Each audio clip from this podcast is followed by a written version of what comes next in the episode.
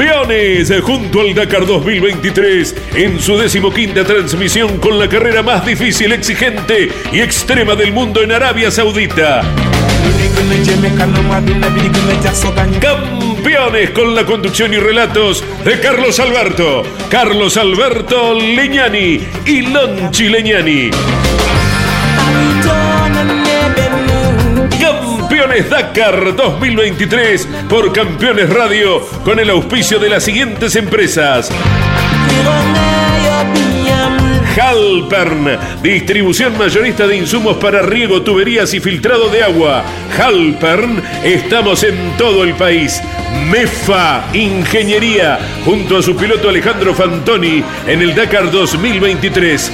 DuPont Argentina para su producto Kevlar 7240 Team. Club Atlético Boca Juniors. Indumentaria Bodacius. Tanques OLM. Y Pablo Vera Motorsport junto a su piloto Manu Andújar en el Dakar 2023. Municipalidad de Balcarce con la 30 Fiesta Nacional del Automovilismo 2023.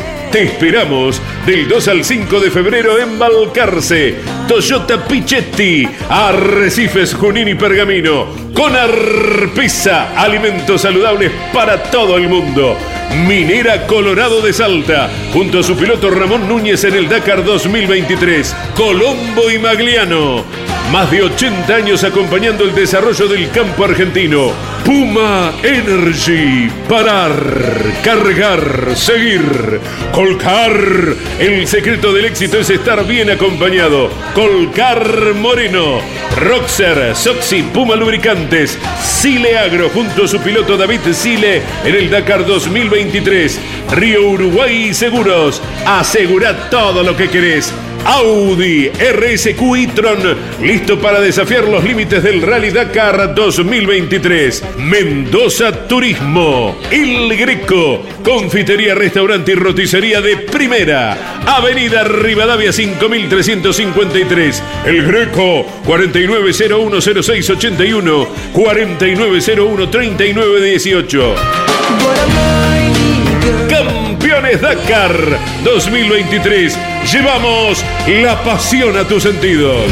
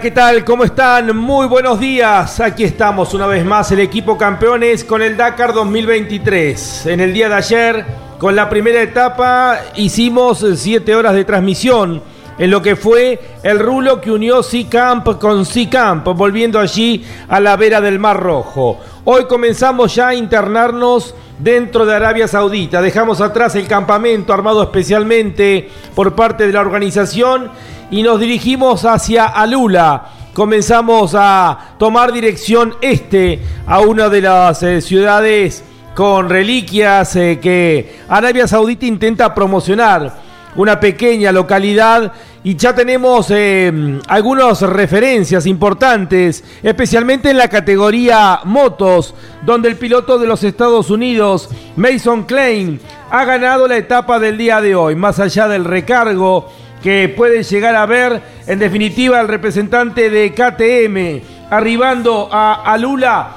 es el ganador en la etapa en el día de hoy. Segunda victoria para pilotos de Estados Unidos, eh, al igual que en el día de ayer. Ahora Mason Klein es el ganador. Segundo, eh, quedó el piloto alemán. Sorpresa esto, Jorge Dominico.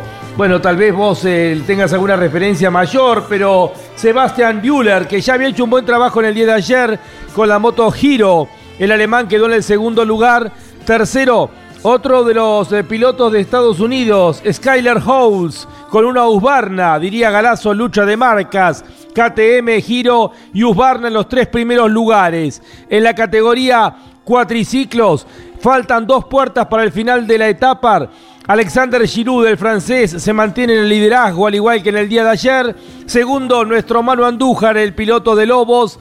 Y el tercer lugar es para otro de los argentinos, Pablo Copetti, siendo cuarto. Otro de los argentinos, Francisco Moreno. En la categoría autos, cuando falta solamente una puerta para el final, el catarín hace la latilla con la Toyota, el campeón defensor va ganando la etapa, seguido por Carlos Sainz, el ganador de la etapa del día de ayer. Tercero, Yacid Al-Raji. Vamos a ir avanzando con las distintas alternativas en la clase T3 hasta el momento. El liderazgo es para Francisco Chaleco López, el chileno. En la categoría T4, eh, Goxal, el polaco. Eh, Michel, ¿es? el 401 es. Sí, Malek, Malek. Marek, Marek Goxal va ganando eh, dentro de la categoría T4 y segundo está Jeremías González Ferioli, el chico argentino. Y dentro de los camiones hasta el momento la victoria es para un neerlandés, Van Kasteren. Tenemos mucho para contarles en la etapa del día de hoy, más extensa que la del día de ayer. Comenzamos ya a desarrollar hasta las 12, 12 y algunos minutos más esta segunda etapa del Dakar 2023, la que une C-Camp con Alula. Andrés Galazo, ¿cómo estamos? Muy buenos días. Hola, buen día, Lonchi. Abrazo enorme para todos los amigos que están prendidos desde temprano a la aplicación Campeones Radio, llegando a cada rincón del mundo. Gran anticipo, Lonchi, con los principales títulos, lo que hay que saber, la general, los argentinos a los cuales invariablemente, año tras año, seguimos y vamos empujando junto a ellos, ¿verdad? A medida que van avanzando en cada una de las etapas con el aseado ingreso a la pancarta final. Así que será motivo, lógicamente, gran motivo de nuestra labor de hoy, seguir a los pilotos celestes en cada una de las posiciones, en cada una de las categorías en este que es ya el segundo compromiso y con la extensión que recién apuntaba, sí, la exigencia que va a ser como siempre, ¿verdad? Se presume en cada edición que la anterior fue más leve que la que se está disputando en ese momento, con las etapas pasa lo mismo, se trata ni más ni menos que de la competencia más difícil que tiene el mundo. Andy, línea para oyentes, aquellos que quieran dejar ya su mensaje. Sí, señor, el WhatsApp de Campeones Radio, usted seguramente ya lo tiene en la agenda, quien no, le vamos dando el tiempo para que anote, eh, como corresponde. El número es el 11 44 75 00 00. Usted recién alcanzó allí la virome, el papel. Lo reiteramos.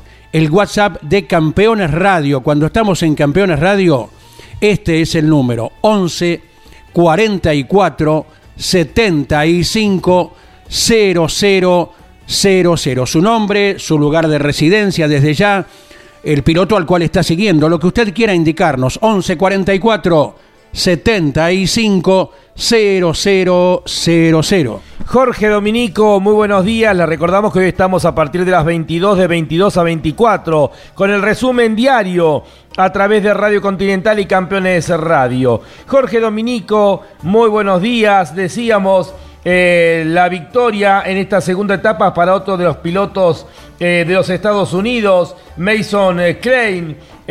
bueno, lo concreto es que largaba ya por el puesto tercero Mason Clay dentro de la fila india. pudo avanzar, al principio venía un poco retrasado y a poco fue avanzando Tal vez estrategia, esto lo vamos a ir viendo en los próximos días, qué es lo que hacen los referentes máximos de la categoría moto, lo concreto que nuestro Kevin Benavides terminó finalmente en el octavo lugar. Hay una, un cambio, una renovación de lo que vimos en el día de ayer en los puestos de adelante de la categoría motos. Lonchi, buen día, un abrazo grande para todos eh, en este comienzo. El- sin dudas que los jóvenes eh, están apareciendo, en este caso dos de los que el año pasado, por el lado del estadounidense Mason Klein, hizo una enorme carrera en su debut y comenzando casi todas las etapas entre los 20 mejores de la clasificación general y ahora en condiciones de presionar un poco más con la diferencia de que no tiene el apoyo oficial la presencia y confirmación de Sebastian Bühler, que lo hemos visto durante las temporadas. El año pasado por una lesión a último momento no pudo largar. Este piloto alemán de Giro que es muy veloz. Giro el año pasado tuvo las bajas de Bühler y de Caimi. Y este año eh, por el lado de Bühler lo está confirmando rápidamente con esta posición muy avanzada en la segunda etapa extensa del Rally Dakar. Y luego el ida y vuelta. Seguirá estando el ida y vuelta esto de pilotos que abren pista y pierden tiempo respecto a los que vienen de más atrás. Porque aún con un máximo de reintegro de tiempo por una regla nueva que está bonificando al que abre pista con como máximo 5 minutos eh, de lo que pueda perder. Aquel que larga en estas primeras etapas donde hay muchas motos eh, corriendo entre el puesto 20 y 30 puede llegar a ganar más de 15 minutos haciendo una buena etapa. Entonces va a seguir, me parece, este ida y vuelta. Eh, les costó a los que abrieron pistas, salvo a Mason Klein, que es lo más destacado del día porque estuvo siempre adelante. Eh, realmente pareciera que no los tienta, por lo menos Jorge a priori, pareciera que no los tienta esta alternativa que ofrece la organización, ¿no? Y todavía no se, puno- no se puso en juego, estaba reglamentado que etapa 1 y 2 y luego en etapa maratón no esté contando este, esta bonificación, así que recién a partir de mañana. Mason Klein hoy abrió ruta durante toda la jornada, pero aún así fue rápido y eso no deja de ser destacado. Eh, fueron tramos eh, muchos de ellos de los de caminos de tierra veloces, mucha tierra y mucha eh, piedra. Después era la única variación, solamente los últimos kilómetros tenían algo de arena. Somos campeones Dakar, eh, me acompaña Andrés Galazo, Jorge Dominico, a quienes ya escucharon, la voz comercial de Claudio Néstor Orellano, la producción general a cargo de Mariano Riviere, cada tanto viene, hace un poco de micrófono, se junta con nosotros y después, bueno, sigue adelante Mariano. Eh, por supuesto, aparte está agrandado ahora que son campeones en el TN con el Pinchito Castellano, el tercer lugar de Jerónimo Tetti, lo vería está en otro nivel y bueno, acá tiene mucho que ver la presencia de Mariano Riviere, me parece. Y a vos que te gustan, Lonchi, los números, los porcentajes, eh, después Mariano nos va a indicar qué población tiene Lobería y cuántos pilotos este año estarán corriendo a nivel nacional, porque se van agregando muchos, eh, chicos de 16 años como Juan Pedro Arano, que debutará este año en la Fórmula 3 Metropolitana, y muchos en el turismo pista, los más conocidos ya todos eh, tenemos presentes de quiénes se trata, así que hay una muy buena relación, población, protagonistas a nivel nacional que representarán a Lobería. Y después tenemos que hacer kilómetros recorridos en boxes de acuerdo a la población, ¿no? Creo que acá lo, lo está superando Daniel Bosco, que ya por su edad, obviamente, Claro. se le comienza a complicar al recorrer más kilómetros, ¿no? Seguramente. Bien, estamos con nuestro enviado especial a Arabia Saudita, Diego Durruti. La operación técnica a cargo de Miguel Cayetano Páez. En las redes sociales ya lo tenemos aquí a Miki Santangelo, Miguel Páez, Iván Miori, Emiliano Cogote Iriondo. Somos campeones radio. Nos pone al aire Ariel Dinoco, todo bajo la dirección general de Carlos Alberto Leñani. Comenzamos eh, con la primera tanda comercial. Ni sé cuántas tenemos, todavía no nos crucé. ¿Cuántas tenemos? Cinco. ¿Cinco nada más? ¿En dos horas? ¿O cinco por hora? Ah, cinco por hora, bueno, aclaramos. Bien, entonces vamos ya con eh, la voz comercial de Claudio Orellano y comenzamos ya a clasificar la etapa del día de hoy. Halpern, distribución mayorista de insumos para riego, tuberías y filtrado de agua. Halpern, estamos en todo el país. Puma Energy, Rally Team, calidad para la exigencia más salvaje. DuPont Argentina para su producto Kevlar. 7240 Team Club Atlético Boca Juniors Indumentaria Bodacius Tanques OLM y Pablo Vera Motorsport junto a su piloto Manu Andújar en el Dakar 2023 con Arpisa alimentos saludables para todo el mundo Audi RSQ e-tron, listo para desafiar los límites en el Rally Dakar 2023, junto al piloto y copiloto Matías Ekstrom y Emil Bergqvist. Campeones Radio. 24 horas con lo mejor del automovilismo.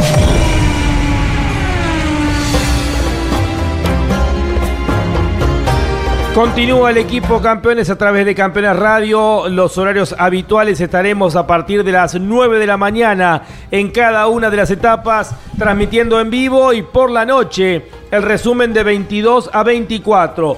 Les recordamos, Kevin Benavides quedó octavo en la etapa del día de hoy en la categoría motos, está cuarto en la general y esto decía para campeones.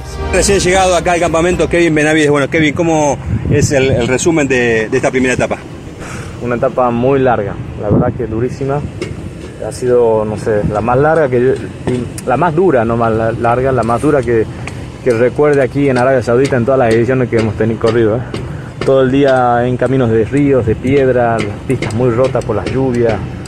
Realmente una etapa dura, muy dura físicamente, mentalmente también, porque habría, eh, lo alcancé a Ricky y fuimos abriendo pistas juntos, entonces había que a- abrir pistas, empujar. No ha sido fácil, este, pero contento, creo que sacamos adelante una buena etapa, larga, estamos bien. Kevin Benavides, conforme con la etapa del día de hoy.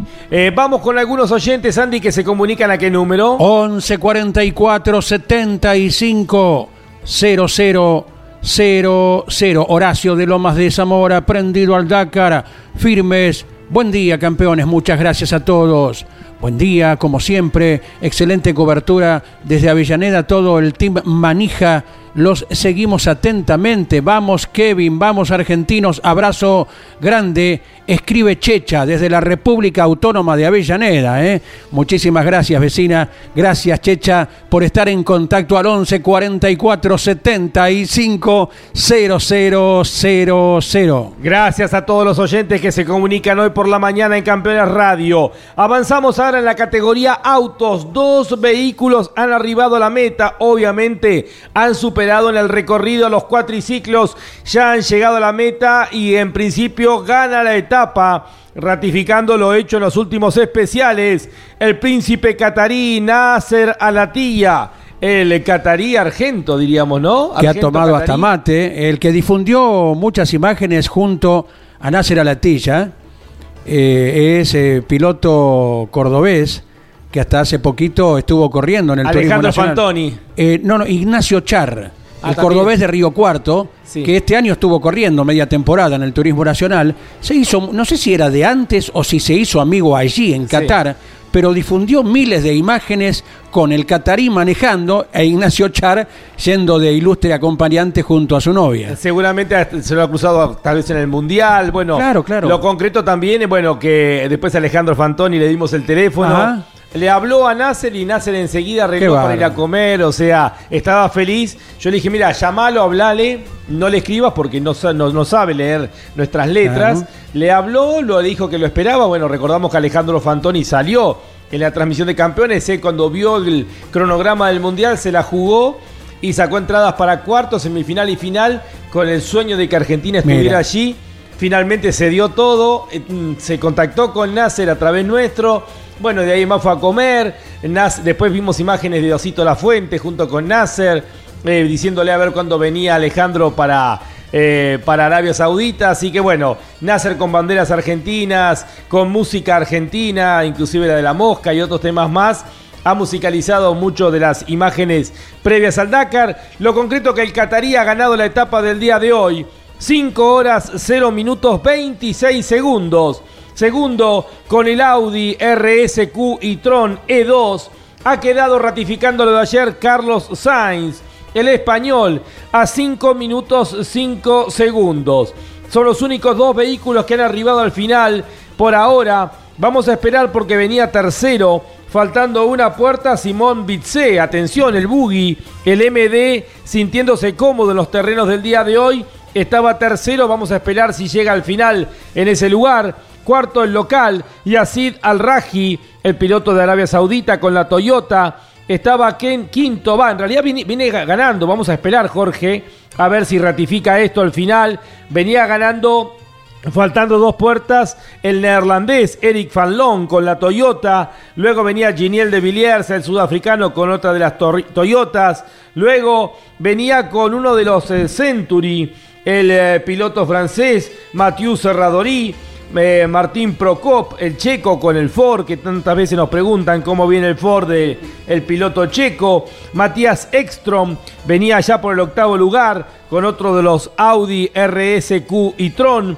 Noveno venía otro de los eh, pilotos de Toyota, de los sudafricanos, Henk Lategan. El décimo lugar era para eh, otro de los pilotos franceses con el MD, Cristian Labiel, en el décimo puesto y aparecía un décimo eh, Peter Hansel. ¿Y qué podemos decir de los argentinos? Porque bien lo apuntabas, Jorge. vamos a estar acá, bueno, atentos a lo que la información que nos llega porque se ha retrasado Orly Terranova, especialmente al comienzo de la etapa del día de hoy. Había perdido 6 minutos 21 y había caído al puesto 47. Luego siguió perdiendo tiempo, 10 minutos 12, recuperó un poco. Luego perdió muchísimo más en la segunda parte del especial del día de hoy. Lo concreto que Orly Terranova está a tres puertas del final y en el puesto 24. Complicado eh, la situación de, de, Orly por los tiempos que se están reflejando, eh, todavía sin una confirmación. Mm, de hecho, eh, uno puede especular que ni siquiera se ha detenido porque es habitual que la organización del Dakar, cuando un auto se detiene, tome contacto con ellos y rápidamente se informe tal cual sucedió con Sebastián Loeb, por ejemplo, que Mariano Riviere estaba adelantando información hace un ratito nada más. Entonces lo de Orly pareciera ser un continuo avance. El que sí está haciendo una gran etapa recuperando posiciones es Juan Cruz Jacopini. Décimo, estaba faltando tres puertas. Juan Cruz Jacopini, otro que viene complicado es Sebastián Halper, el piloto de Halper, distribución mayorista de insumos para riego, que venía ya por el puesto 38, habiendo perdido más de una hora a cuatro puertas del final. ¿Y qué podemos ampliar, Mariano, de quien había sido gran protagonista en el día de ayer en la etapa? Que eh, según Nasser era su rival directo, lo, fulminó a Nasser, a eh, Sebastián Loeb con el Hunter. ¿Cómo te va, Lonchi? Buen día para todos. Estuvo detenido en el kilómetro 278 del especial por un promedio aproximadamente de unos 25 minutos. No hay información de cuál fue el inconveniente, lo que sí está confirmado que el múltiple campeón de rally mundial volvió a la competencia, ya está otra vez acelerando el Hunter BRX Sebastián Loeb. ¿Habrá pasado algo con los Hunter? Bueno, porque ni Orly ni, mm, eh, ni Sebastián Loeb, digamos, aparecen en los primeros puestos. Evidentemente han tenido problemas mecánicos en, en ambos vehículos, Jorge. Es una situación probable, además lo de Orly y lo de, mm, lo de Loeb eh, no está coincidiendo en gran parte del día en los horarios. Eh, como que no, no fue una situación de, ayuda mutua, pareciera en principio, eh, sin tener el contacto, porque no están coincidiendo los horarios de, pérdida de tiempo en el GPS en, en, hora real, digo, en hora de reloj. Como que al mismo tiempo, cuando uno va analizando desde aquí a qué hora pasó Orly, a qué hora pasó Loeb, no son los mismos exactamente momentos y, se mantienen diferencias muy distintas en el camino. Veremos si eh, llega alguna confirmación una vez que pasen por, por los controles de paso, que allí tienen algunos segundos más como para descansar y reponerse y tal vez charlar con alguien, brindar información. Pero ha sido realmente complicado para todos los, los Hunters, Jorge. Fíjate vos que Gerlain Gillerit también pasó solamente tres controles, estaba en el puesto 140. Tal vez Gillerit haya parado para ayudar a alguno de los dos pilotos que mencionábamos anteriormente. Lo mismo Baidota Sala, que también tiene solamente dos puertas. Se han complicado, digamos, los cuatro autos, los cuatro Hunter. Vamos a buscar precisamente, a ver, Chillerit y Loeb, como para ir rastreando en el GPS quiénes fueron eh, deteniéndose y ya vamos a ir repasando eso como para confirmarlo, si realmente hubo ayuda entre ellos. Eh, pregunta, ¿qué pasó con Lani Roma que no está? Nani Roma, él se está recuperando de un cáncer y si bien toda la situación fue favorable, afortunadamente, eh, las operaciones y los tratamientos, él se sintió con la necesidad de entrenar mucho más para recuperarse a semejante exigencia y prefirió dejar pasar esta edición. Prometió estar de regreso, eh, de, de mantener esta situación, ¿no? Fue un mensaje muy, muy fuerte que han dado a, mediados de temporada y que trató él de visibilizar porque es una cuestión eh, que él la detectó muy a tiempo eh, con el cáncer eh, de próstata y motivando nuevamente a los controles, en una situación de, visibilizar la, la enfermedad y, y la detección temprana, un mensaje que dio a mediados de temporada. Bueno, qué bueno que se esté recuperando y Dios quiera que lo tengamos a este caballero dentro del Dakar que ya ha ganado tanto en motos como en autos en Dani Roma, ¿no? El grandote catalán que seguramente con su fortaleza física y anímica estará saliendo adelante. Y cómo no podemos recordar la anécdota de hace un lustro aproximadamente, Lonchi, cuando se quedaba a poco de salir de Varadero y un muchacho llamado Daniel Bosco, atravesando los campos, los alambrados, llegaba hasta el sitio donde estaba Nani Roma, que gentilmente accedió a la entrevista con Daniel y le dio las explicaciones de qué le ocurría en ese momento. Tan doloroso momento a nivel deportivo, ni bien salían rumbo a la carrera, ¿no? Además, Andy, en un momento así que uno a veces ve pilotos que se sienten tan molestos, que uno los ve nerviosos, ¿viste? Dentro de el- nuestro automovilismo y Nani Roma con todo lo que se pone en juego. Recuerdo que mientras reparaban el, el Mini, se acercó un chiquito en silla de ruedas y él saltó el alambrado sí. para sacarse una foto con él, ¿no es cierto? En un momento de tanta tensión, priorizó la parte humana, por eso queríamos destacarlo, eh, esa- esas actitudes de, de caballero que, que tiene Nani Roma, ¿no? Vaya desde aquí, por lo que comentaba recién Jorge, el deseo de pronta eh, recuperación. Noticia de motociclismo, en el reporte anterior indicábamos que faltaba arribar Estefano Caimi, lo ha hecho el joven piloto mendocino y se ubica en motos en el puesto número 35. Con esto, todos los motociclistas argentinos han culminado la presente etapa. Qué buena noticia, Andy. Y bueno, les adelantamos en la general, luego de haber terminado, Nasser Alatía ganando la etapa el catarí y Carlos eh, Sainz, el español, en el segundo puesto, que en la general eh, Carlos Sainz sigue siendo el líder de la carrera y Nasser Alatía está segundo a 2 minutos 12 segundos. Del 2 al 5 de febrero, Fiesta Nacional del Automovilismo en Balcarce, con la presencia de pilotos y campeones de categorías nacionales, los shows de Turf, FMK Chano Axel y Los Nocheros, Balcarce, capital nacional del automovilismo. Con Arpisa, alimentos saludables para todo el mundo. Río Uruguay Seguros, asegura todo lo que querés. Tu pasión por el automovilismo no descansa en la semana. Campeones Radio. Campeones Radio. 24 horas con lo mejor del automovilismo.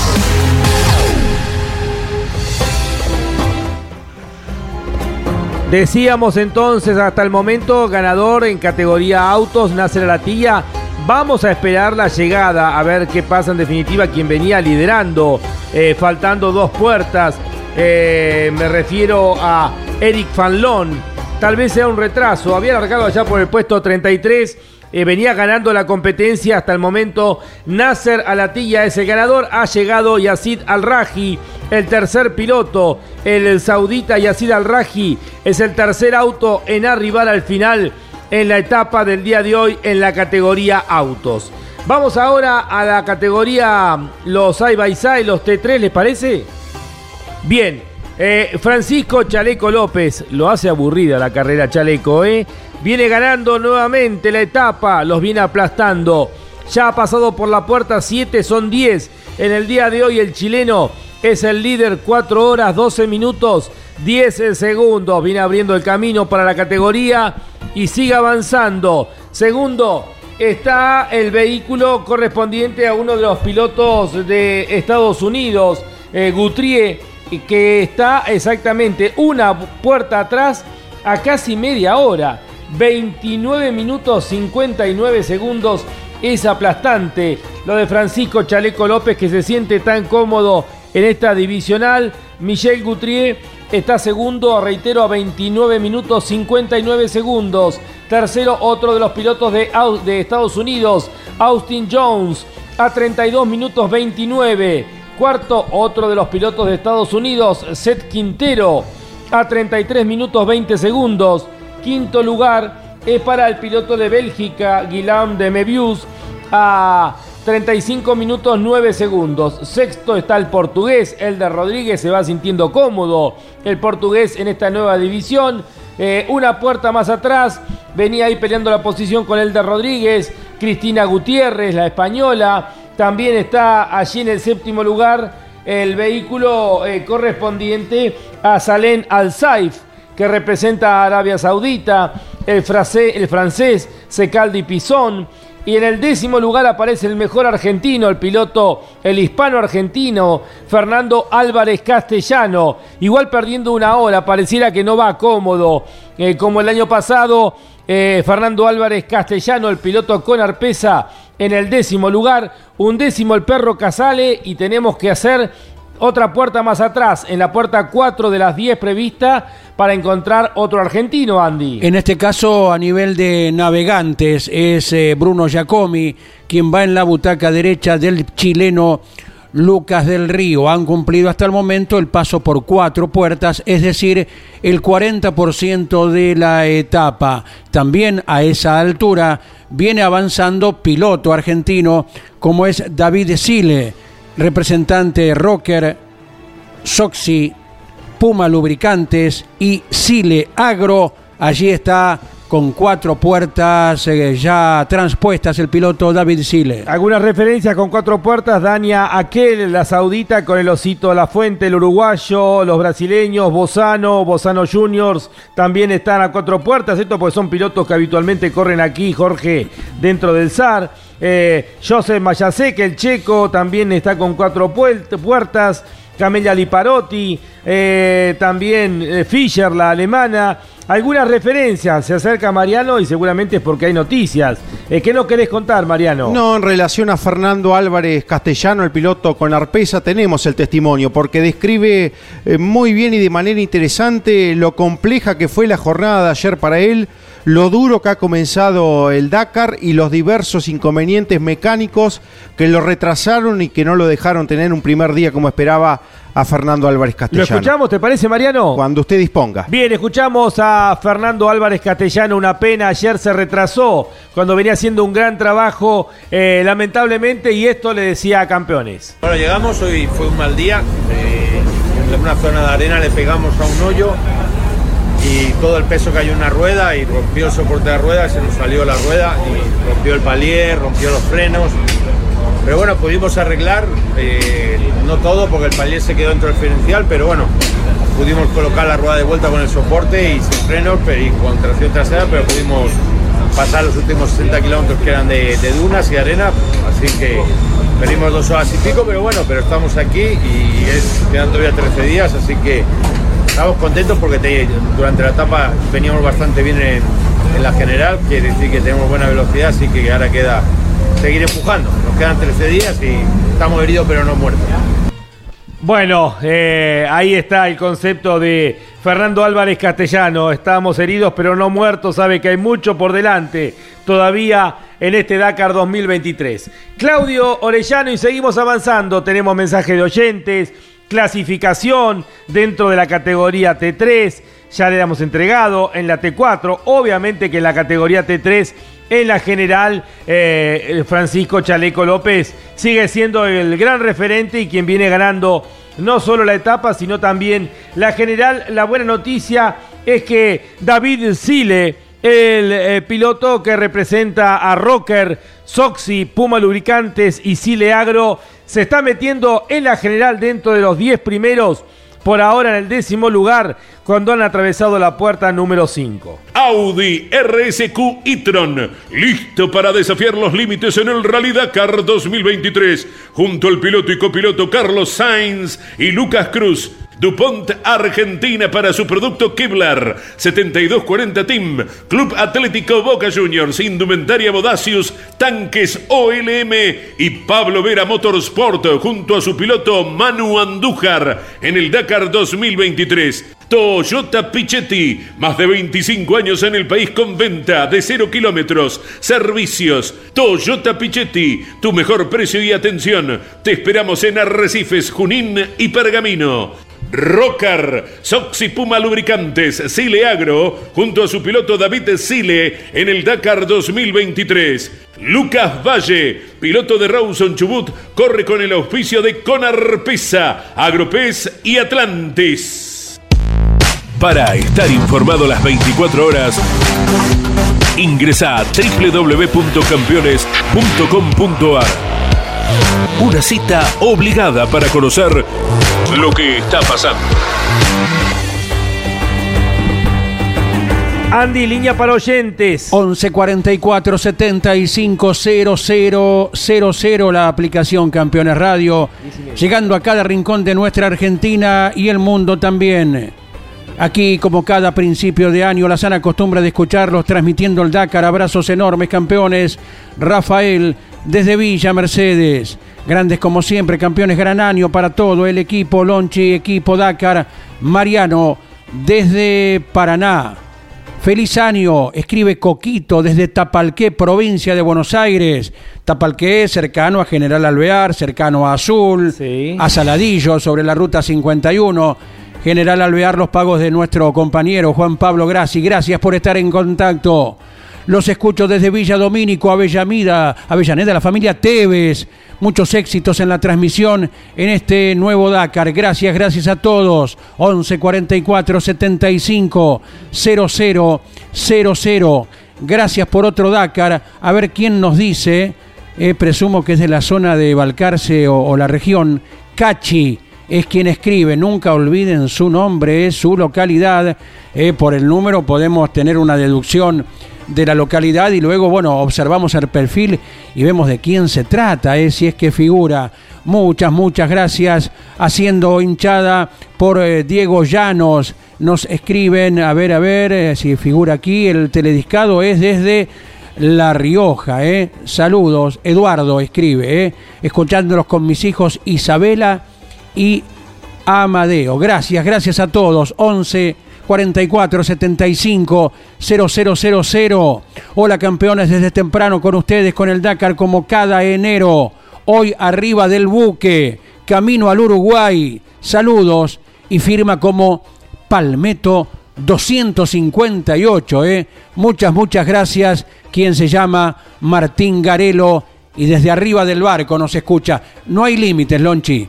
Estés en una nave espacial, estés en el subte, estés en el tránsito urbano, Campeones Radio te acompaña siempre. Gracias a todos los que se comunican permanentemente. Bueno, eh, quiero saludar por un lado a Javier de Saladillo, eh, saludo eh, y felicitarlos por la transmisión. Un abrazo grande, cariño Javier. Eh, quiero saludar también, ese fuerte abrazo amigo, acá nosotros subidos a la transmisión desde Saladillo, a un gran amigo también, compañero de colegio, amigo de hace tantos, tantos años, el Nino Adrián Valladolid, está allí en su fábrica trabajando como corresponde. Buen día, Lonche, enorme el esfuerzo por mantenernos informados a los que seguimos el Dakar y nos metimos eh, en esta carrera desde aquella primera en Argentina. Abrazo enorme, abrazo y felicitaciones. Gracias, Adrián Nino Valladolid, por el saludo. Bien, nos metemos ahora en la T3 de Jorge Dominico. Recién dimos la clasificación. Los va aplastando literalmente Chaleco López a los pilotos americanos. Seth Quintero aparece ahora en el segundo lugar. Tenemos que esperar todavía el paso de Gutrier que venía largando más atrás. Tenemos tres pilotos de Estados Unidos allí detrás de Chaleco López y también al belga de Mebius, pero con una diferencia que impresiona. Eh, evidentemente ha encontrado su lugar eh, Francisco Chaleco López, Jorge. Eh, Sin dudas, él ha sido siempre una, una persona referencia en el rally raid, ha corrido con mucha inteligencia desde las motos, tiene tal vez ese chip incorporado que en las motos de, de su época, la de Chaleco, había que tener cuidados en algunas etapas, se le tenía un poco más de respeto al terreno y mm, no como los motociclistas de hoy que prácticamente van a fondo en todas las etapas. Cambió la carrera, ¿no? Claro, pero Chaleco con ese chip me parece que le está siendo favorable en una categoría que todavía está buscando el límite de lo mecánico, que muchas veces la exigencia eh, hace que mm, a, a quien sea demasiado vehemente en ciertos terrenos lo termine pagando caro. De hecho, esta etapa, que parecía muy veloz por los caminos de tierra, también tenía eh, te- una zona de, piedras y al ser dura, es compleja. Además, es una etapa de principio de Dakar con muchísimos autos largando todos juntos. Eh, uno tiende a querer superar a otro y a veces eh, maniobras arriesgadas en un camino de tierra con polvo eh, en, el, en el aire y uno intenta un sobrepaso, no sabe si viene una cortada de terreno o una piedra que termina dañando neumáticos, parrilla de suspensión. Muchos abandonos se dan a veces por esa esa poca paciencia para no esperar el momento indicado o el, el momento más seguro de superar al que está adelante. Destaco muchísimo lo que están haciendo David Sile por un lado, porque creo que inteligentemente junto a Sebastián Cesana están esperando el momento en una etapa difícil. Y fíjate que algunos retrasos seguramente lo van a ir colocando un poco más adelante. Lo propio, el freno que tal vez le esté poniendo el osito La Fuente, muy inteligente, a una chica que además aprende mucho como Dania Akel, la saudita. Ellos han generado ya una relación muy fuerte arriba del vehículo, el uruguayo con la saudí. Eh, Cristina Gutiérrez también esté en un momento parecido de esperar la carrera, pero sorprende que Chaleco eh, marque un ritmo tan rápido, ¿no? Está bien, él está delante de, los UTV y mezclado entre autos veloces eh, a la hora de largar, pero sigue siendo sorprendente que solamente él esté medio minuto por encima de cualquiera, perdón, 30 seg- eh, minutos por encima de cualquiera. Eh, David Sile el año pasado terminó, a ver quién me ayuda con Y- la memoria. Justo en el top 10, pero de la categoría Décimo. T4. El- Exactamente. Y ahora se está metiendo dentro de los 10 primeros en la categoría T3, la exigente división T3 en este comienzo de la carrera. Por eso es muy bueno lo que estabas destacando, eh, Jorge. Bueno, nos vamos ahora a escuchar a Diego Durruti, eh, nuestro enviado especial a Arabia Saudita. Diego Durruti en el campamento de Alula, eh, final de la segunda etapa. Así es, Lonche, seguimos acá recibiendo los pilotos que están eh, terminando esta segunda etapa de este Dakar 2023 y te digo que los testimonios de los motociclistas son realmente impresionantes. Todos destacan la dureza de esta especial con eh, eh, mucha piedra en el camino, que justamente fue el gran eh, em, atractivo que tuvo, el gran desafío que tuvo justamente esta, esta jornada. Decía Luciano Benavides que la organización les había dicho que tenían un 26% de rocas y él dijo fue un 100%, ¿no? Están realmente muy, pero muy exigidos físicamente, eh, muy cansados, se los notó y bueno, obviamente ya eh, la mayoría de los pilotos que está llegando aquí al campamento ya se fueron con sus equipos y bueno, van a tratar de reponer energías para el día de mañana en la cual también se prevé una etapa muy, pero muy exigente. La palabra de nuestro enviado especial a Arabia Saudita, allí en el campamento, Diego Durruti.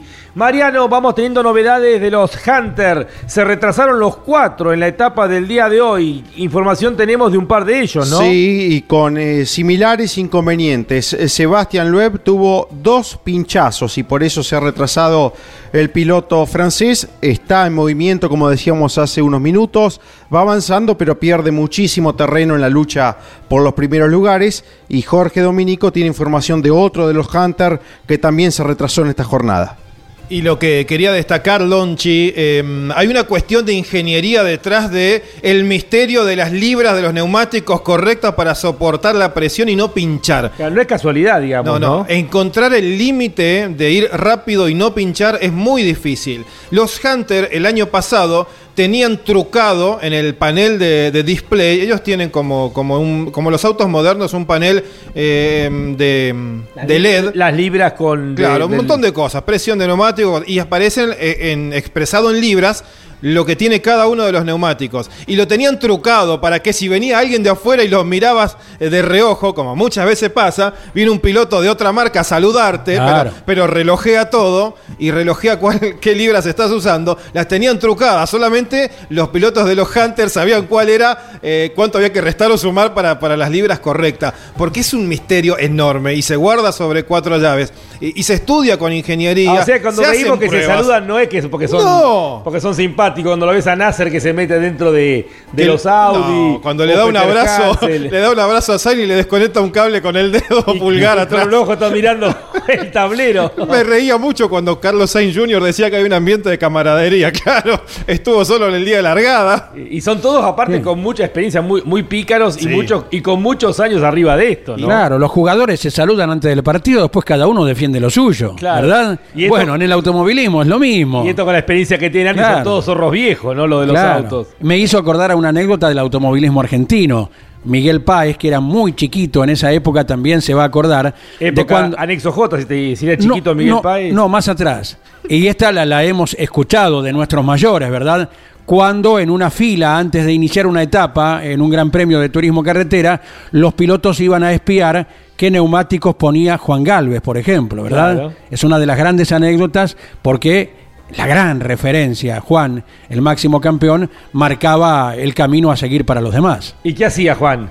Si de repente había barro, él largaba con los neumáticos lisos, todos ponían neumáticos lisos porque lo hacía Juan Galvez, cuando llegaban al barro, paraba, cambiaba, ponía las pantaneras y ahí les marcaba la diferencia. Mirá vos, es una de las grandes historias del automovilismo argentino. O también cuando él eh, se proveía de los elementos, tenía varios proveedores de elementos para su motor, entonces nadie sabía cuál era el que finalmente iba a poner en su motor. Entonces todos decían, no, Juan Galvez fue a tal lugar, pero capaz que tenía varios proveedores para ver en definitiva, no se sabía nunca con cuál de todos era el que él utilizaba para su motor, ¿no? Tapa de uno, leva de otro, múltiple de aquel, bueno, bielas del, del otro. Varios proveedores y, no sabías después cómo lo armaba, ¿no? Enormes mecánicos que después, bueno, ponían su mano de obra en el armado final, ¿no? Qué bárbaro, qué bárbaro. Bueno, eh, algo parecido a lo que contaba Jorge recién sucede con las libras. Bueno, evidentemente Jorge están con problemas en, en este año los Hunter porque fíjate vos que los cuatro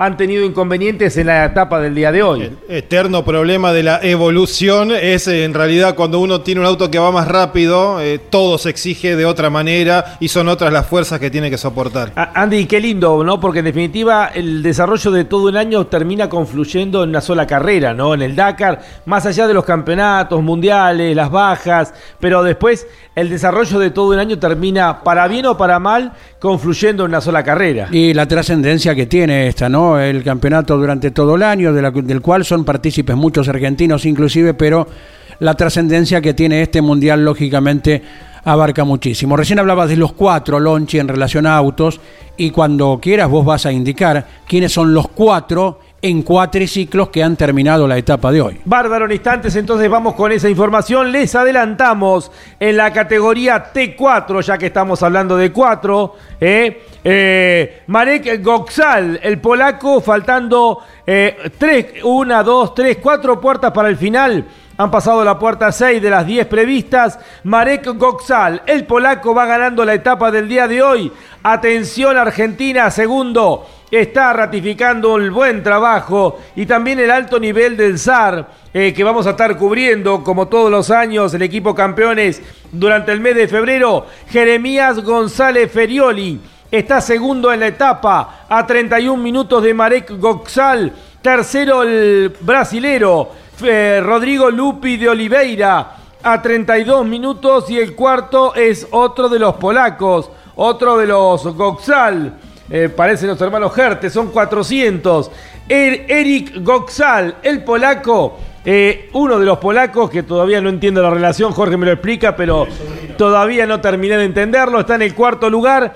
Y atención Andy, porque tenemos a otro argentino, una puerta más atrás, que venía en el cuarto lugar navegando justamente a el ecuatoriano Guayasamín. Sebastián Guayasamín, eh, que ya viene acumulando muy buena cantidad de, de Dakar, es navegado por Ricardo Torlachi, el mendocino de amplia experiencia en la butaca derecha. En tanto, el Pato Silva, expectante, inteligente, aprendiendo y esperando su momento, está allá por el puesto 12, 14 de la etapa. El Pato Silva, que eh, representa el Pato a. eh, a ver, ¿dónde está?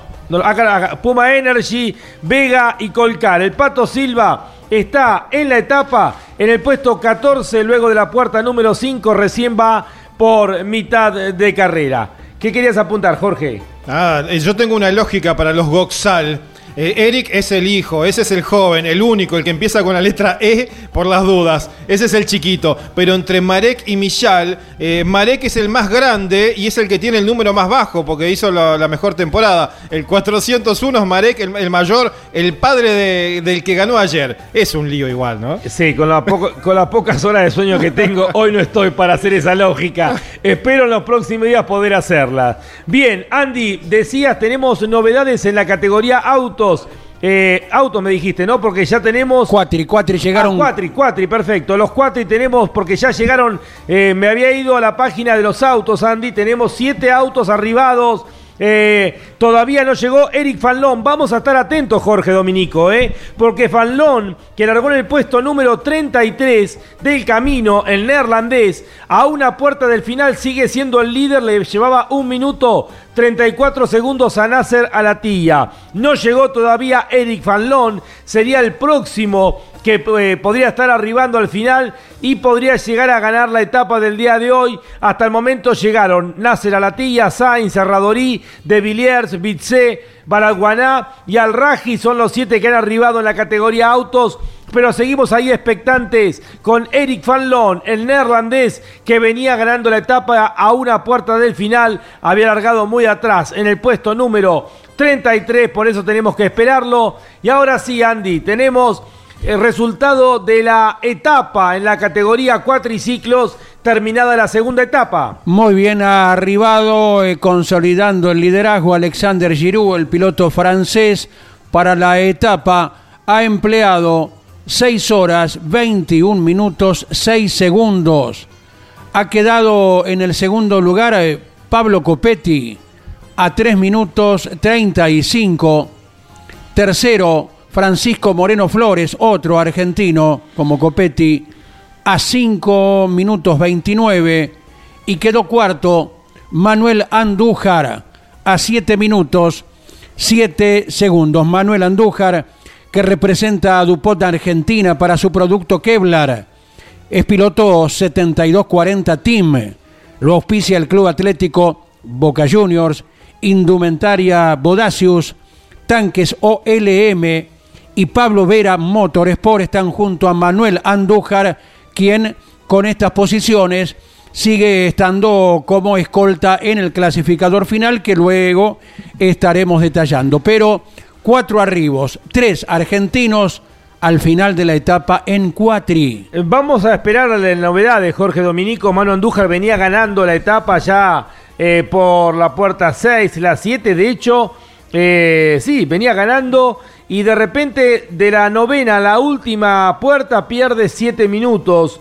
Eh, ¿Será estrategia? ¿Será algún pinchazo? ¿Alguna pérdida de rumbo? En la parte final de la etapa, lo concreto que Manu Andújar, que estaba segundo a solamente 8 segundos del francés Alexander Giroud, termina al final de la etapa en el cuarto lugar, perdiendo dos posiciones con eh, Pablo Copetti y con Francisco Moreno, y cayendo al cuarto lugar perdiendo 7 minutos de diferencia. Venían juntos gran parte de la especial, juntos en el camino, quiero decir, porque ellos largaron con solo 30 segundos de diferencia uno de otro y siempre estuvieron pasando a la par. Incluso hasta ingresar a, la última sección, es ahí recién donde se terminan separando 6 minutos y monedas en la, en, en la hora reloj, quiero decir, eh, y eso es lo, lo que resulta extraño. Giroud hace una gran diferencia porque después todos terminan eh, también con una distancia entre ellos. Moreno y Copetti terminaron a la par, hicieron la etapa juntos, lo que reclamaba también Pablo,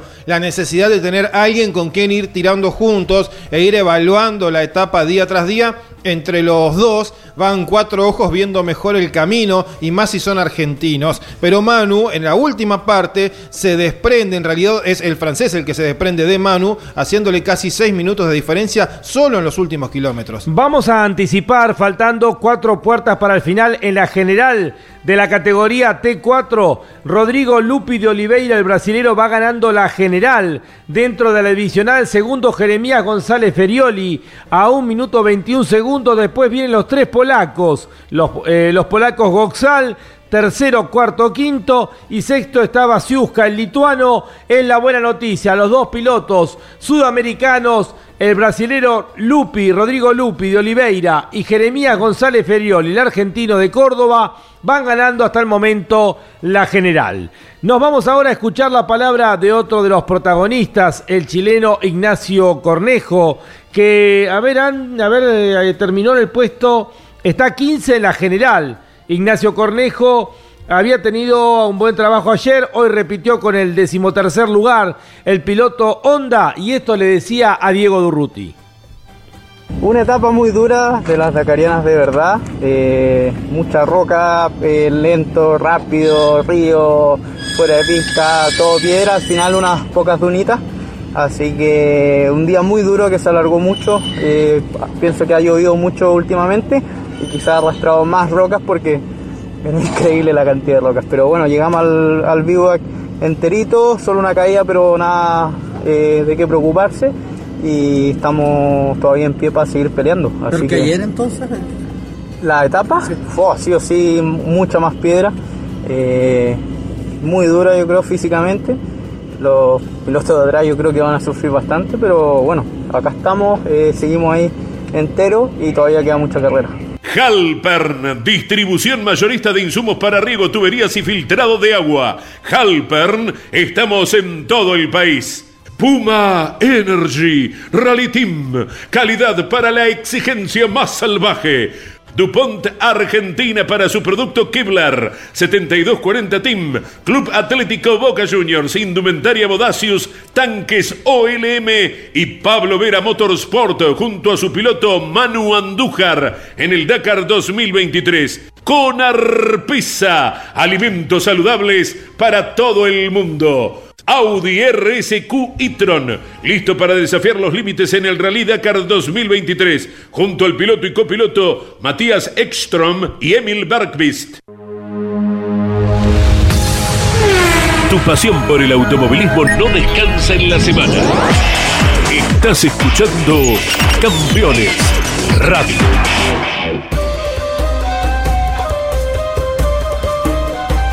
Continúa el equipo campeones con la segunda etapa, la que unió y une C-Camp con Al Ula. Estamos hablando, a ver, dame en un ratito acá la extensión, Jorge Gua- Dominico. De especial fueron 430 hoy, un poquito más que la de ayer. La de ayer había sido 368, hoy 430. Es decir, que fueron 70 kilómetros más larga que la de ayer.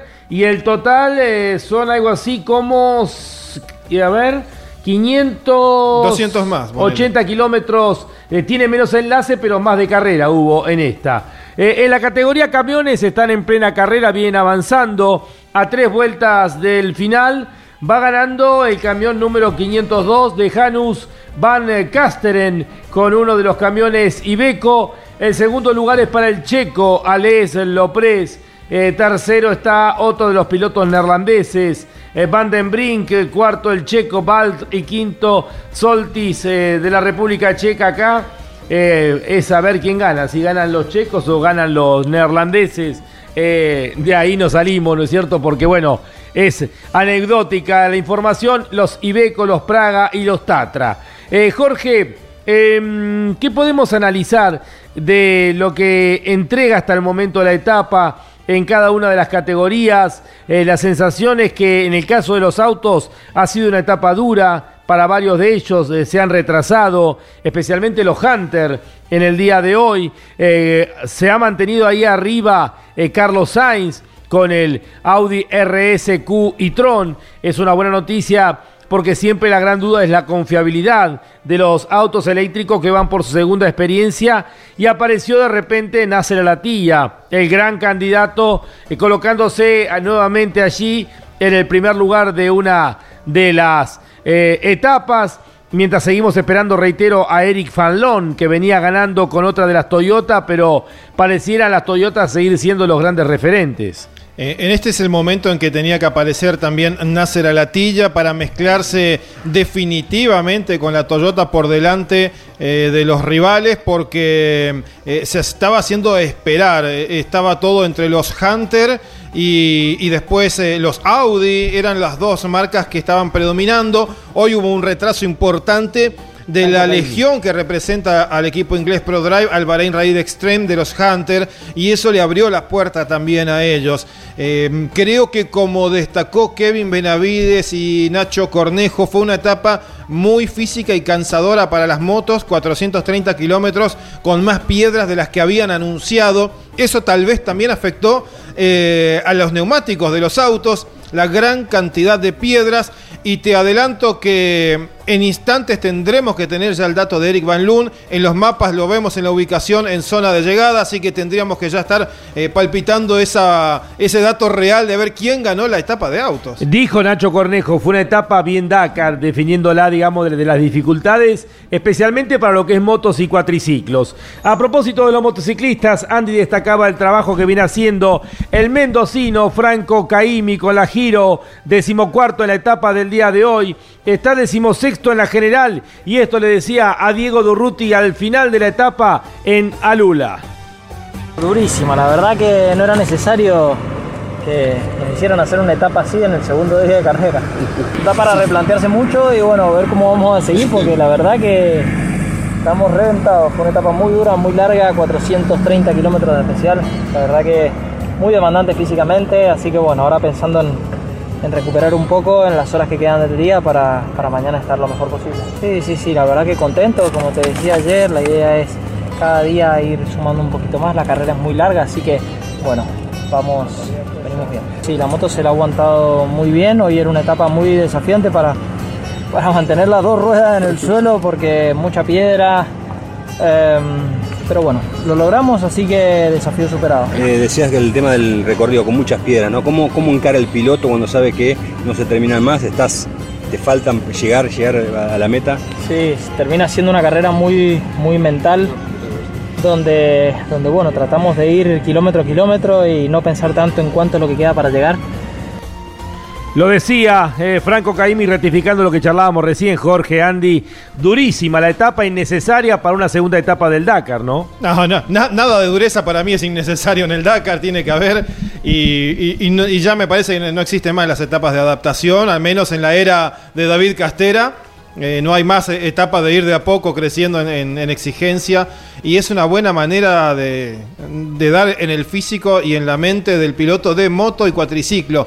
Yo creo que ellos son los que sufren muchísimo, ¿no? El físico, la pierna, mantenerse allí. Y, y ahí es donde se pierde la, la concentración, donde comienzan los pequeños errores. Y que de entrada haya una etapa de estas características, ya va marcando la cancha, porque tal vez mañana descansen en lo físico, pero sea muy compleja en la navegación. Siempre va ese ida y vuelta entre la gran navegación exigente y la gran exigencia física del Dakar. Andy disfrutando las carreras eh, dentro del territorio de la media luna, ¿no, Galazo? Claro, Lonchi ha tenido un desprendimiento. A Lonchi le llaman Glaciar Perito Moreno. Tuvo un desprendimiento cada cuatro años. No, ese es Cocho, ese es Cocho López. y vino, vino con una bandeja bárbara, Lonchi. Como también atalaya, ¿no? como recibimos las vituallas del Greco, como dice Caito, cada día y agradecidos estamos, Lonchi vino con la afamada marca que está en la ruta 2, está en la ruta 9 también. Le pasamos, de, de paso, ya que estamos en la no van a vender ¿no? más porque Claro. digamos, la, las medialunas kilómetro- atalaya, y digo, les tengo que llevar a los muchachos para que coman hasta que lleguen las vituallas de Greco para que no sea tan dura la etapa del Dakar, ¿no? de primera categoría, Lonchi, agradecidos todos estamos. Y la mención también, hablando de motociclismo, para un gran ídolo que tiene la categoría y que ha sabido disfrutar de las exquisiteces del Greco cuando terminó. No lo podíamos sacar de la cabina, ¿te acordás, Mariano? Sí, ahí en el Automóvil Club. A él y a. ¿Cómo se llama el gordo de Mar del Plata? Eh, Pablo Bustamante. Sí, Bueno. no lo podíamos sacar. Se quedó ahí. Y bueno, Creo eh, que quedó la marca en la cabina. de nivel internacional, eh, los productos del Greco, claro está. Y nos estamos refiriendo a Franco Pico, el piloto italiano, que va por otro Dakar más, acumulando gloria, estadística. ¿Qué edad Eh, tiene? Ya lo, mira, está, si no está cerca de los 70, le pasa raspando, ¿eh? eh 67. 6-7. Qué Bueno. Es como el de Carlos Sainz con ahí está. 60 años ganar la etapa del día de ayer y Franco Pico arriba de una moto con 67 años haciendo otro Dakar más. Qué Claro. bárbaro, ¿no? Claro, claro. ¿Cuánto nos ha mencionado Pablo Culela acerca de la trayectoria de Franco Pico que va por otro Dakar más y está en carrera, andaba merodeando por allí el puesto 90 en esta etapa. Pablo Culera está siempre atento a lo de Franco Pico porque Franco Pico le contó que él vio el gol del Chango Cárdenas. Entonces para Pablo Culera es, es muy fuerte, ¿no es cierto? Eh, porque eh, en blanco y negro, claro. La- Sí, Pablo Culera creo que la va a reciclar en color. En vivo lo habrá visto. Está por cumplir año, Pablo, en estos días. El día 6. El día seis. Eh, esto no, no es una mención peyorativa ni nada que se le parezca. Eh, quiero eh, hablar absolutamente de la realidad. El primero de enero, ayer, cumplieron años dos equipos de fútbol, uno de ellos Independiente. Y vi algunas publicaciones de hincha de Independiente con las glorias del club. Sí, Pero eran todas glorias de hace de tiempo. hace tiempo. Ah, no estamos ya no. Estaba Pepe Santoro, Elvio Pavoni, Ricardo Bocini, Ricardo Bertoni, por ahí voy eh, Omar Pastoriza, pero convengamos que el Rojo hace 20, se cumplieron 20 años que no conquista ningún título a nivel eh, nacional, ¿verdad? He visto uno de los mejores equipos cuando lo dirigía Brindisi de, de Independiente, pero ya hace unos cuantos, 94. unos cuantos años atrás. Bueno, Obtuvo una Copa Internacional sí en con 2017, el la Turco Sudamericana, Mohamed, ¿verdad? Ahí, ahí gané el tele, un televisor. Sí. Me acuerdo. El Turco Mohamed ganó la Copa la. Sí, porque eh, lo auspiciaba Nissan y había que acertar el resultado Ajá. y bueno. Mira. Y acerté por. Porque te voy a contar una anécdota. Venía segundo y si acertabas el resultado eran tres puntos. Si el resultado en, en goles. Sí. Si lo acertabas, eh, el resultado sin, eh, sin la. El, claro, sin el- los goles exactos era un punto. Sí. Y pobre había un muchacho, no me acuerdo quién era, que el primer premio era un televisor inmenso y el segundo una tabla de pie, de una picada. Era grande la diferencia. Y pobre el muchacho que venía, venía ganando, ya se estaba palpitando el televisor. Y en el último partido, bueno, empatan 0 a 0 y después se define por penales. Eh, entonces el resultado era 0 a 0. Claro. Después ganó eh, Independiente, pero por penales. Pero fue 0 a 0 el resultado. Y le habían dado el ganador a este muchacho que se había hecho ilusión de la, del televisor. Bueno, llamé obviamente reclamando lo que correspondía. Y yo me quedé con el televisor y ese- televisor es mío, El televisor es mío, exactamente. Qué bárbaro. Y ese quedó con la picada. Un poco de distancia. Eh, No había, no había premio intermedio. No, no, no. Era, era muy grande la diferencia. Qué bárbaro, qué bárbaro. Bueno, volvemos a- al, al Dakar. Se está tentado Dominico. Eh, vamos a escuchar ahora, a ver, para qué dice Luciano Benavides, de gran trabajo. Eh, también el menor de los Benavides, decimosegundo en la etapa del día de hoy, Luciano Benavides, que está en la general en el puesto número 14. Viene haciendo un buen trabajo. Seguramente Jorge aspirando a meterse dentro de los 10 primeros al final de la carrera. Hemos escuchado a Ignacio Cornejo y a Franco Caimi hablar de la dureza de la etapa en el día de hoy para las motos. A ver qué dice el menor de los Benavides, terminada la etapa en el día de hoy con nuestro enviado especial Diego Durruti. Así es, ha sido una etapa 430 kilómetros y creo que 400 han sido piedra. Eh, realmente me sentía bien al, inicio, pero al final me, me empecé a, a un poco las manos. Eh, las piedras impactaban mucho y varias veces casi, casi que me caigo, entonces empecé a, a tensionarme de más y eso produjo que bueno, disminuyera un poco el ritmo. Eh, pero bueno, a la vez también era la idea de hoy, ¿no? No, hacer ninguna locura porque la etapa de mañana eh, dicen que va a ser muy dura de abrir, entonces bueno, largar de atrás me, va a venir bien para mañana.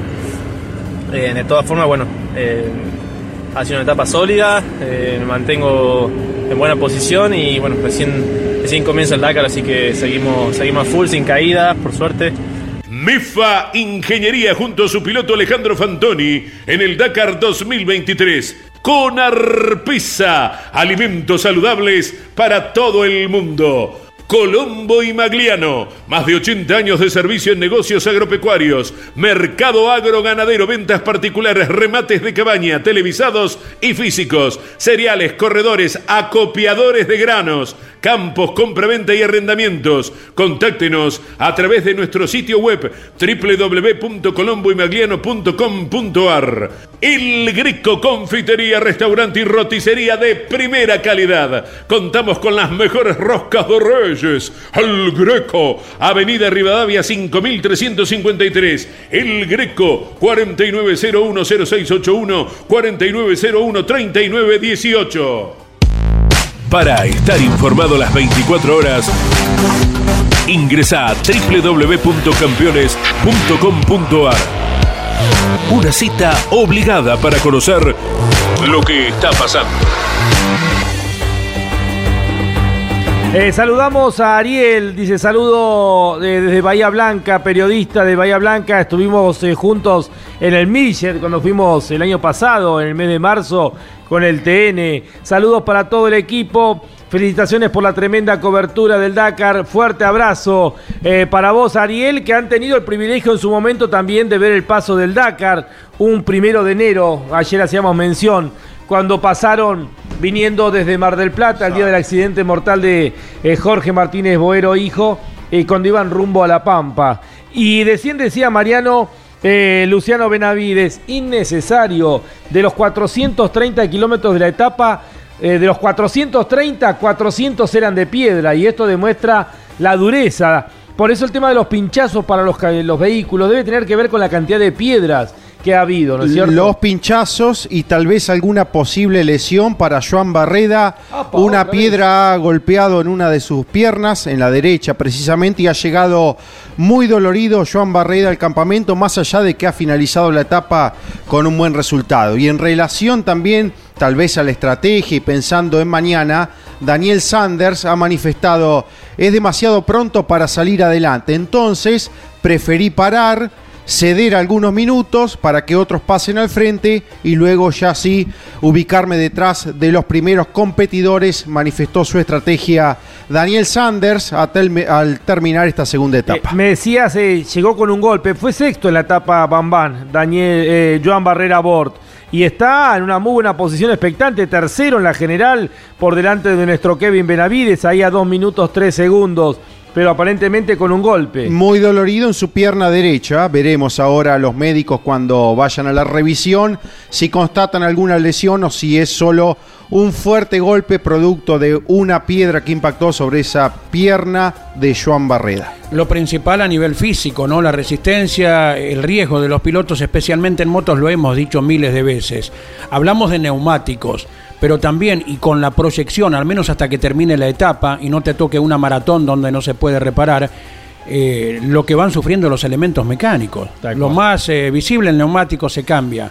Y lo que van sufriendo todos los lo- fierros. Las piedras, ¿no? Los piedrazos, Claro. Andy. Ahora, 400 kilómetros de piedra, ma. Vos fijate, obviamente que también se ha dado casos de dentro de los pilotos de autos con algún golpe, Orly Terranova, algún golpe fuerte que lo terminó obligando a abandonar, algunos, algunos recuerdos más también ha habido eh, de golpes en la columna, pero bueno, eh, en lo que se refiere a motos y cuatriciclos, a los problemas mecánicos, tenés que sumarle las caídas que te pueden dañar el físico, como pasó en el día de ayer con Sam Sunderland, y todo se termina, ¿no? Nada menos que el defensor del título y a los 48 kilómetros de carrera. ¿eh? Eh, Para que, se para que no se olviden de lo que es el Dakar, ¿no? Es decir, esto es un mensaje cada tanto que manda el Dakar, ¿viste cómo se dice que Le Mans elige los ganadores? Eh, Bueno, el Dakar cada tanto te hace, eh, te hace acordar que por eso es la carrera más difícil, ¿no? Y cuando lo quiera, Jorge nos va a detallar lo que ha observado personalmente de lo que es el avance en cuanto a la seguridad, la indumentaria Menos mal, sí, sí. del físico de, de los motociclistas, los más expuestos, lo reiteramos,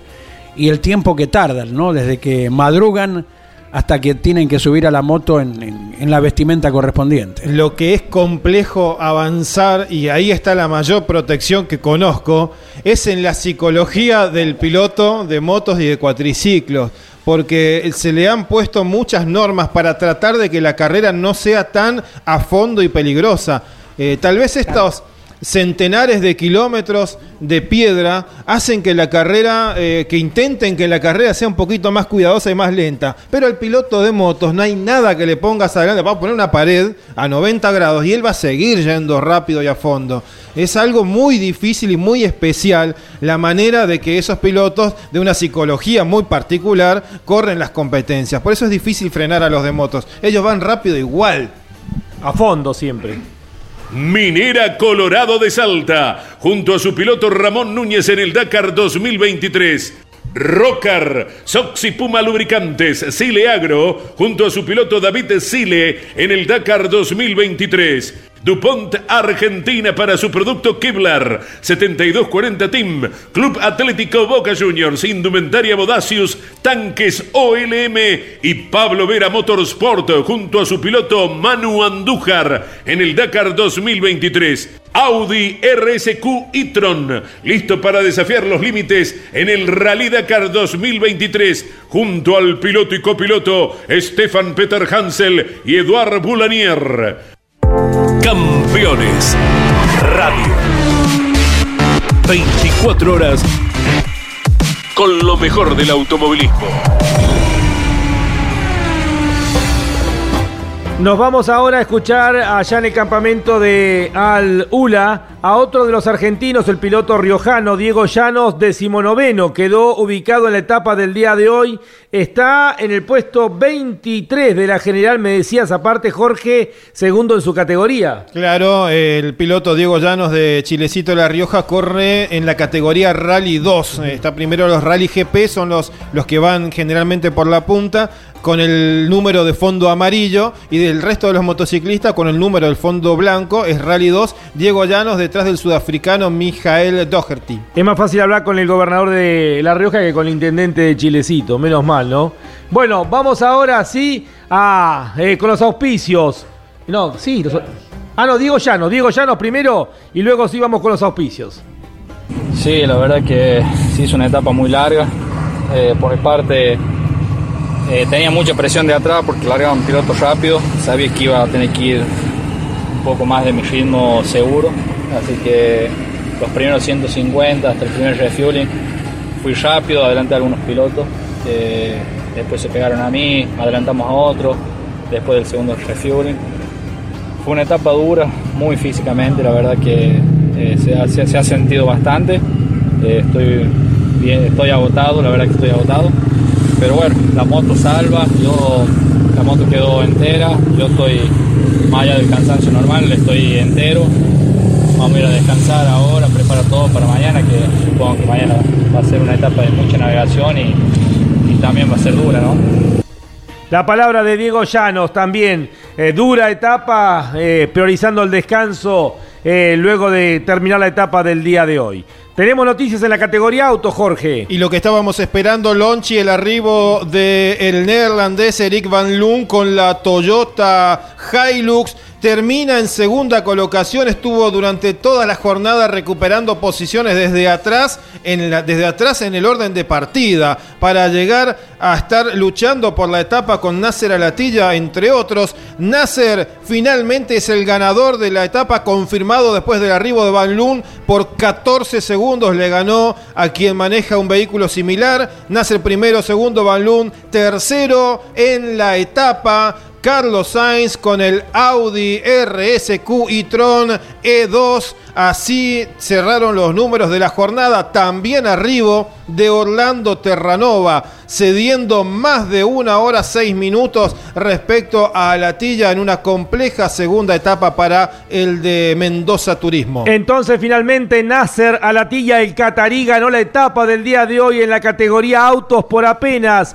14 segundos luego de haber corrido 5 horas por solamente 14 segundos. Nasser Alatilla le ha ganado a Eric Van Loon, el neerlandés, la etapa del día de hoy 1-2 para Toyota. Tercero, Carlos Sainz con el mejor auto eléctrico con el Audi RSQ e-tron eh, edición 2. Si se dijo, lo reiteramos, arribó al final Orlando Terranova perdiendo más de una hora respecto al vencedor Nasser Alatilla en esta etapa.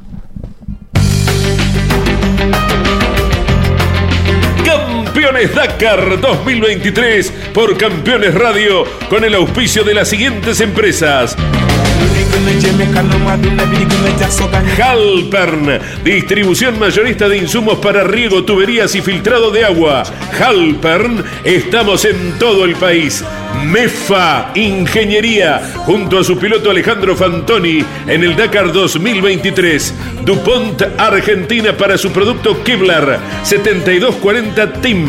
Club Atlético Boca Juniors. Indumentaria Bodacius. Tanques OLM. Y Pablo Vera Motorsport junto a su piloto Manu Andújar en el Dakar 2023. Municipalidad de Balcarce con la 30 Fiesta Nacional del Automovilismo 2023. Te esperamos del 2 al 5 de febrero en Balcarce. Toyota Pichetti, Arrecifes, Junín y Pergamino. Con Arpisa, alimentos saludables para todo el mundo. Minera Colorado de Salta, junto a su piloto Ramón Núñez en el Dakar 2023. Colombo y Magliano. Más de 80 años acompañando el desarrollo del campo argentino. Puma Energy. Parar, cargar, seguir. Colcar. El secreto del éxito es estar bien acompañado. Colcar Moreno. Roxer, Soxy, Puma Lubricantes. Sile Agro junto a su piloto David Sile en el Dakar 2023. Río Uruguay Seguros. Asegura todo lo que querés.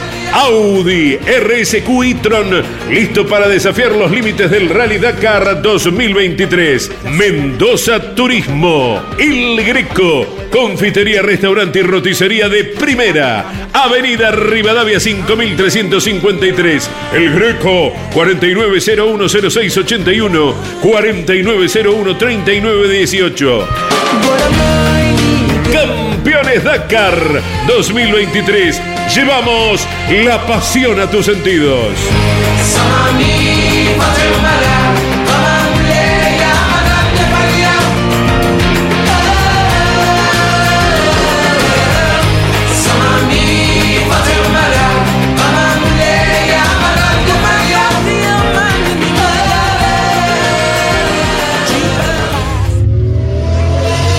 Pasión por el automovilismo no descansa en la semana. Campeones Radio. Campeones Radio. 24 horas con lo mejor del automovilismo. Seguimos con el Dakar 2023, eh, segunda etapa, Camp al ULA. Eh, quiero saludar a algunos oyentes de campeones que se comunican a través de las redes sociales. Pablo Colombo, hay que seguir el Dakar por Campeones Radio. Eh, también a Juan Domínguez, como cada año, como cada Dakar, como cada etapa. Firme escuchando a todo el equipo campeones. Un abrazo grande a todos los que se comunican. ¿Y a qué número, Andy? El WhatsApp de Campeones Radio es el 11 44 75 00 00. Gracias, campeones, por hacer los veranos más cortos. Abrazo grande. Escribe Martín Fonticelli. Saludos campeones, prendidos a la transmisión como cada año. Gracias por acercarme el Dakar. Feliz año. Envía saludos Gustavo Pina del Palomar de la agrupación Fan Dodge La 7. Gustavo Pina que fue uno de los muchachos que elaboró de mano propia el monumento al Tati Angelini en la entrada a la ciudad de Carreras, eh, la ciudad del nacimiento del inolvidable Juan Marcos Angelini. Gracias Gustavo por estar en contacto. Otro mensaje, salud y felicitaciones para todo el equipo. Excelente transmisión del Dakar. Aguanten todos los argentinos. Abrazo grande. Gustavo, desde la provincia de Córdoba. Buen día amigos, como todos los veranos desayunando y escuchando el equipo campeones, eh, la radio comandada por Lonchi. Propongo los tres primeros oyentes que llamen están invitados a presenciar una hora en el estudio. Cuando quieran, están Eh. invitados, cuando quieran, no hace falta ser entre los primeros. Cuando quieran, eh, se contactan acá con Andy y bueno, los esperamos. Eh, los esperamos aquí para que puedan presenciar la transmisión de campeones y el Dakar. Y agrega algo, previo paquete de sándwich y o factura, Eduardo de Quilmes. Bueno, eso no hace falta, ¿eh? Con eh, la provisión del Greco estamos cubiertos, Eduardo. Mil, mil gracias eh, por estar en contacto al 11 44 00. No, este ese es el del Continental. 11 44 75 0000. El WhatsApp de Campeones Radio, cuando estamos aquí de 9 a 12. Como es Andy, anote. repetimos. Sí, sí. 11 44 75 0000. Muy bien, gracias a todos los que se comunican. Y bueno, vamos a, obviamente, el que quiera venir, que le escriba Andrés Galazo acá. Y bueno, y están invitados a presenciar la transmisión de Campeones y el Dakar el día que quieran. Eh, Andrés Galazo dice que traigan facturas nada más. No, no, no, no Eh, hacemos a mí pedido. mirá, hoy no podía entrar, yo me dijo Andy, si no traes medialunas, no entras. No, solo- en serio. Los invitamos cuando quieran que se escribe, le escriban a Andy. Y bueno, obviamente son invitados. ¿eh? Desde ya, desde ya eh, que se anuncien y combinamos eh, entonces para cuando quieran acercarse. Estamos en Villa Devoto a media cuadra de la enorme plaza eh, que distingue al barrio. Avísele a Paula que estoy transmitiendo porque están mandando mensajes acá abajo. Bien, seguimos avanzando el equipo campeones. Ahora vamos a escuchar a Manu Andújar, eh, cuarto en la etapa del día de hoy. Venía segundo a solamente 8 segundos. Eh, perdió 7 minutos en el final de la etapa. Sigue estando segundo en la general, pero ahora a 7 minutos 28 segundos de Alexander Giroud. Y esto le decía a Diego Durruti. Lonchi, estamos acá recién llegado a este campamento de Alulaco, Manu Andújar. Bueno, me decías, ¿no? Una etapa complicada, durísima. Sí, la verdad que muchas piedras, una etapa muy larga. Eh, tuve la posibilidad de ganarla, pero faltando 30 kilómetros se me cortó la cadena con una de esas piedras que te digo y, nada, perdí entre 5 y 7 minutos por lo que yo calculé eh, para cambiar la cadena, pero lo bueno es que llegamos acá.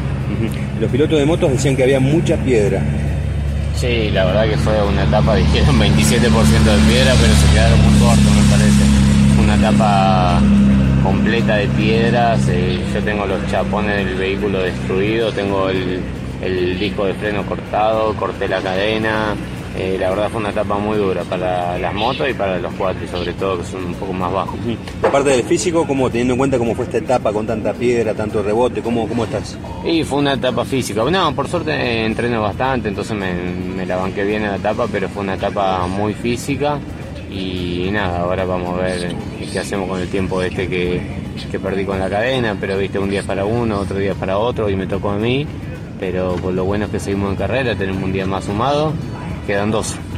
Lo importante es que estás ahí peleando adelante, ¿no? Tranquilo, sabiendo que tenés a tu rival ahí cerca. Sí, hoy me sacó un poco más de diferencia, eh, por eso que te digo de la cadena, que perdí un poco de tiempo. Pero, pero bien, estamos, estamos en pelea todavía. La palabra de Mano Andújar y acá está la explicación, eh, Andy, Jorge, eh, lo que decías hace un ratito, Andy, tanta piedra, bueno, se terminó rompiendo la cadena eh, y dijo algo más, ¿no? También y el, chapón de abajo, ¿no? El chapón destruido, el cobertor, eh, bueno, que protege a otros elementos. O sea que es una etapa que ha sido Ah. dura para los pilotos y para los medios mecánicos eh, en motos y mucho más en cuatriciclos por la forma que tienen los cuatriciclos, ¿no? Revisar hasta el último tornillo, ¿verdad? De luego en el vivac. Un trabajo para, para Pablito Vera, intenso que va a tener hoy sin dudas. Eh, los frenos también dijo Manu, el, el cuatriciclo va prácticamente con todo el medio mecánico al ras del piso, a diferencia de la moto que tiene una pequeña diferencia o, o una distancia entre la rueda delantera que es de un rodado mayor. El cuatriciclo va muy pegado al piso y cualquier tipo de piedra suelta lo golpea. Y la explicación, también rescatar esto vale al final de la carrera. La velocidad con la que Manu Andújar ha cambiado la cadena, eh, tiene el elemento, eh, sabe exactamente eh, qué hay que desatornillar y volver a colocar para ensanchar todo, enganchar todo rápido. Estas cosas valen también, estas cosas también eh, se ven cuando, una carrera, cuando ¿no? los resultados llegan. momentos como este, cambiar en cinco minutos la cadena, además con todo el cuatriciclo. bien, Jorge. Y todo el cuatriciclo caliente, sí. Hacerlo bien.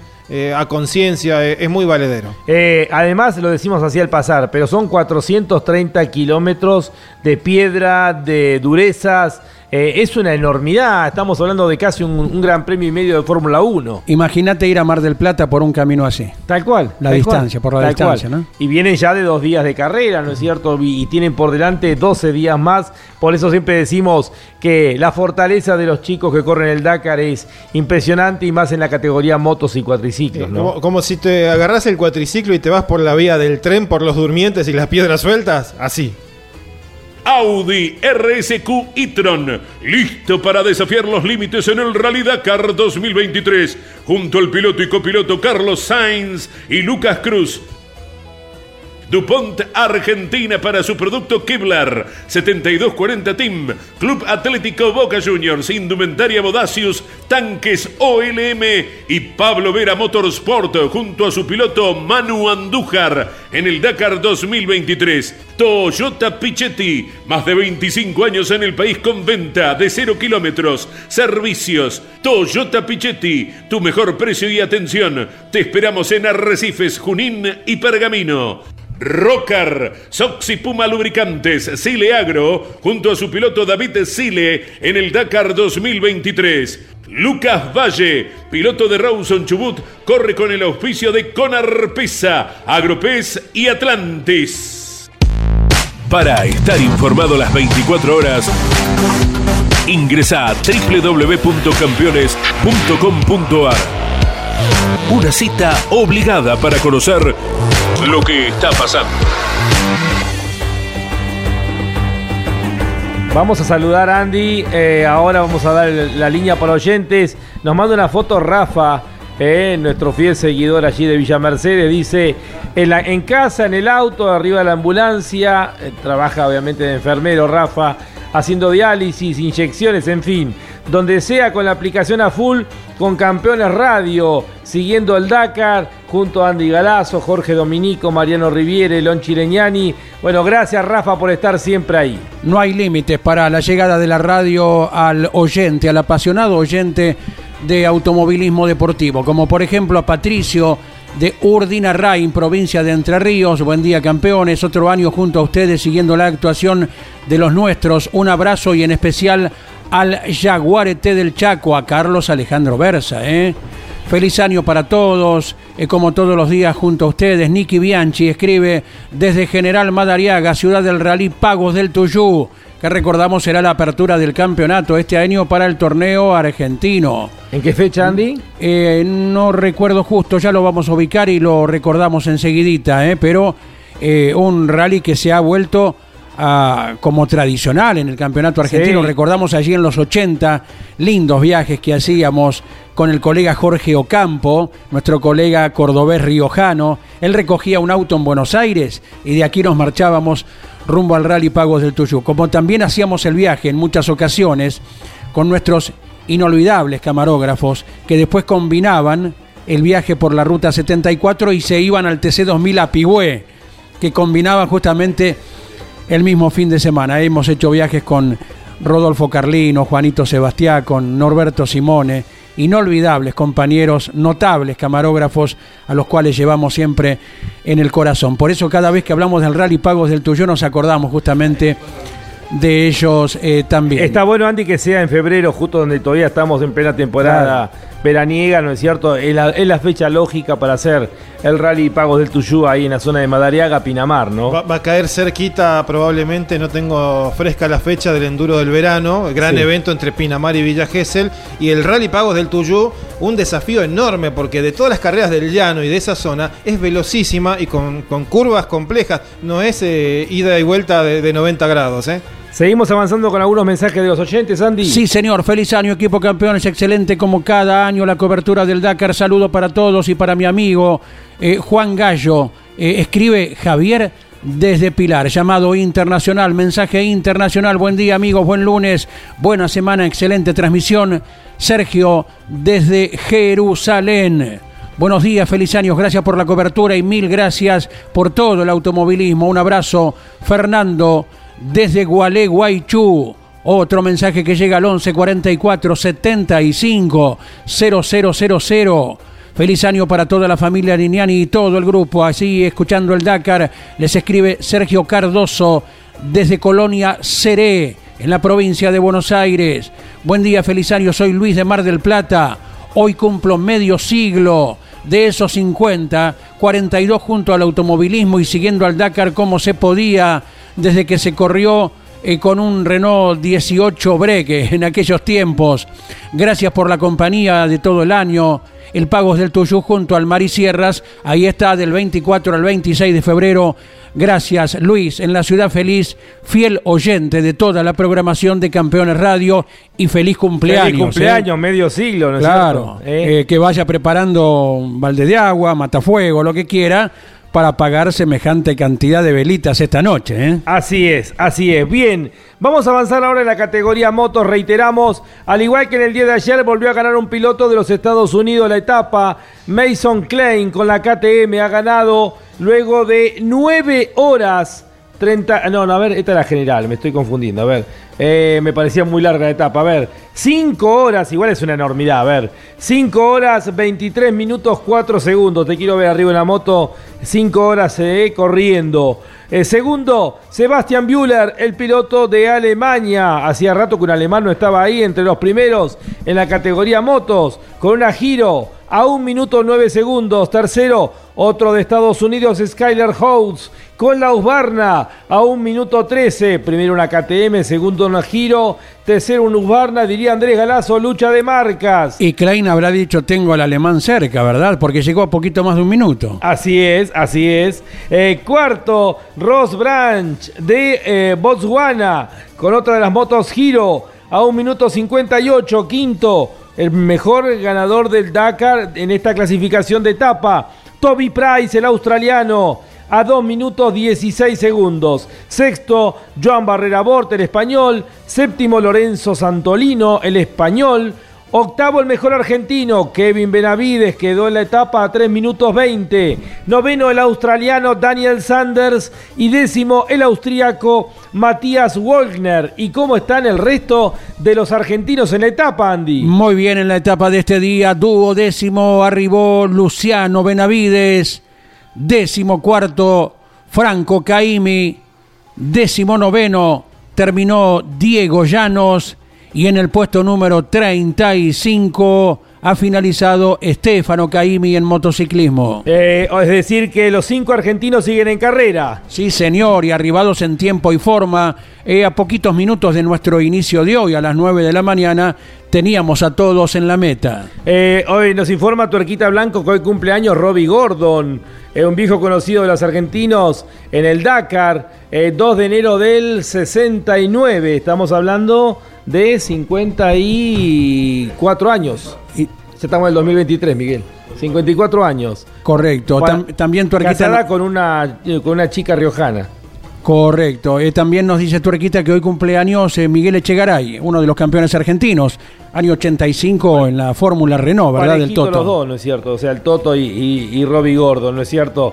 Eh, bueno, vamos ahora en la categoría cuatriciclos. Le enviamos un cariño grande al Toto Echegaray, el deseo de un feliz cumpleaños. En la categoría cuatriciclos, la victoria se fue para Francia nuevamente. Alexander Giroud ganó la etapa del día de hoy, 6 horas, 21 minutos, 6 segundos su tiempo. Segundo, tercero y cuarto, tres argentinos. Pablo Copetti quedó segundo a 3 minutos 35 segundos. Tercero, ratificando lo hecho el año pasado, Francisco Moreno, el piloto riojano. A, eh, Mendoz- mm, De Tupungato, sí. Mendocino de Tupungato, Francisco Moreno, a 5 minutos 29 segundos. Tuvo problemas con el chapón del cuatriciclo, se salió la cadena, la cambió el piloto de Lobos, Manu Andújar, representando a DuPont Argentina para su producto Kevlar eh, del equipo 7240 Team, el Club Atlético Boca Juniors, Indumentaria Bodacius, Tanques OLM y, y Pablo Vera Motorsport. Manu Andújar quedó con ese inconveniente en el cuarto lugar de la etapa a 7 minutos 7 segundos. Quinto, quedó ubicado el piloto de Lituania, vehículo número 162, eh, correspondiente a... Eh, ¿Cómo es? Juraj. No, ¿cómo es? Eh, Juraj Varga.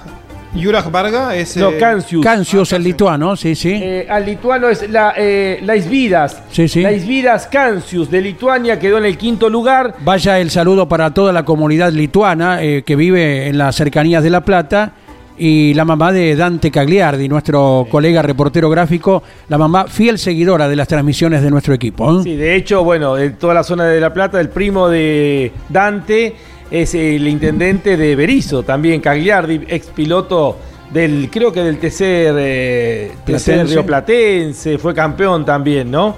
Así que bueno, eh, eh, Cancius, el lituano, quedó en el quinto lugar de la etapa a 24.42. Sexto el chileno Giovanni Enrico. Séptimo quedó ubicado eh, un piloto de Eslovaquia, vehículo 153, Varga, es con J, ¿sabes cómo se llama Jorge? Es Juraj. Juraj, ah, pensé que era Ajá. Getulio. eh, Juraj eh, Varga mm, quedó el piloto eh, de Eslovaquia en el séptimo lugar. Octavo el polaco con el cuatriciclo 155, eh, Kamil eh, Wisniewski. Luego quedó noveno el checo con el cuatriciclo 156, eh, Soene- Soenek Tuma.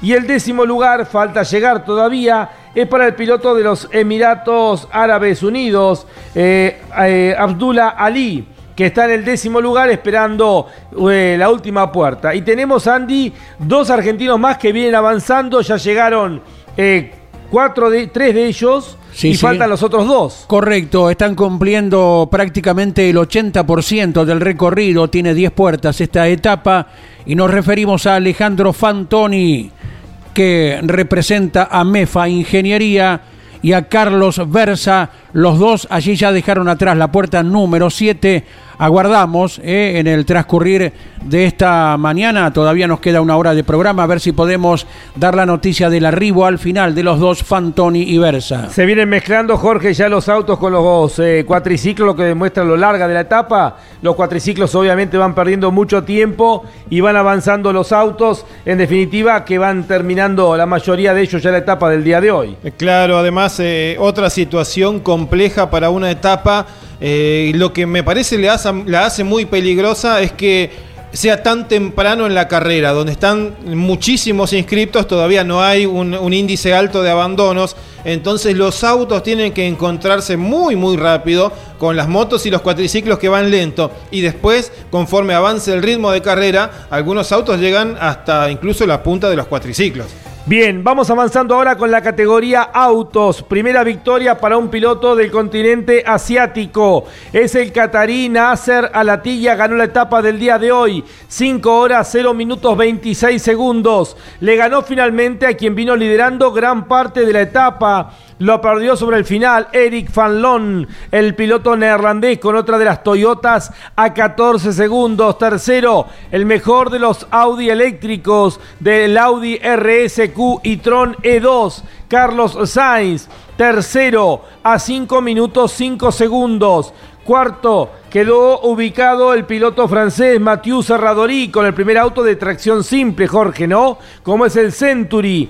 Quedó a 11 minutos 29 segundos. Evidentemente se sintió bien el auto de tracción simple en, la tie- en las piedras del día de hoy. A pesar de que la arena es el lugar indicado, tienen una ventaja los autos de tracción simple. Pueden inflar y desinflar los neumáticos desde arriba del vehículo. Quinto en la etapa, ahí aparece Giniel de Villiers, el sudafricano con la Toyota a 13 minutos 12 segundos. Sexto, aparece otro de los buggies, este se denomina MD, con otro de los pilotos eh, franceses, me refiero a Simón Bitze, quedó sexto en la etapa del día de hoy.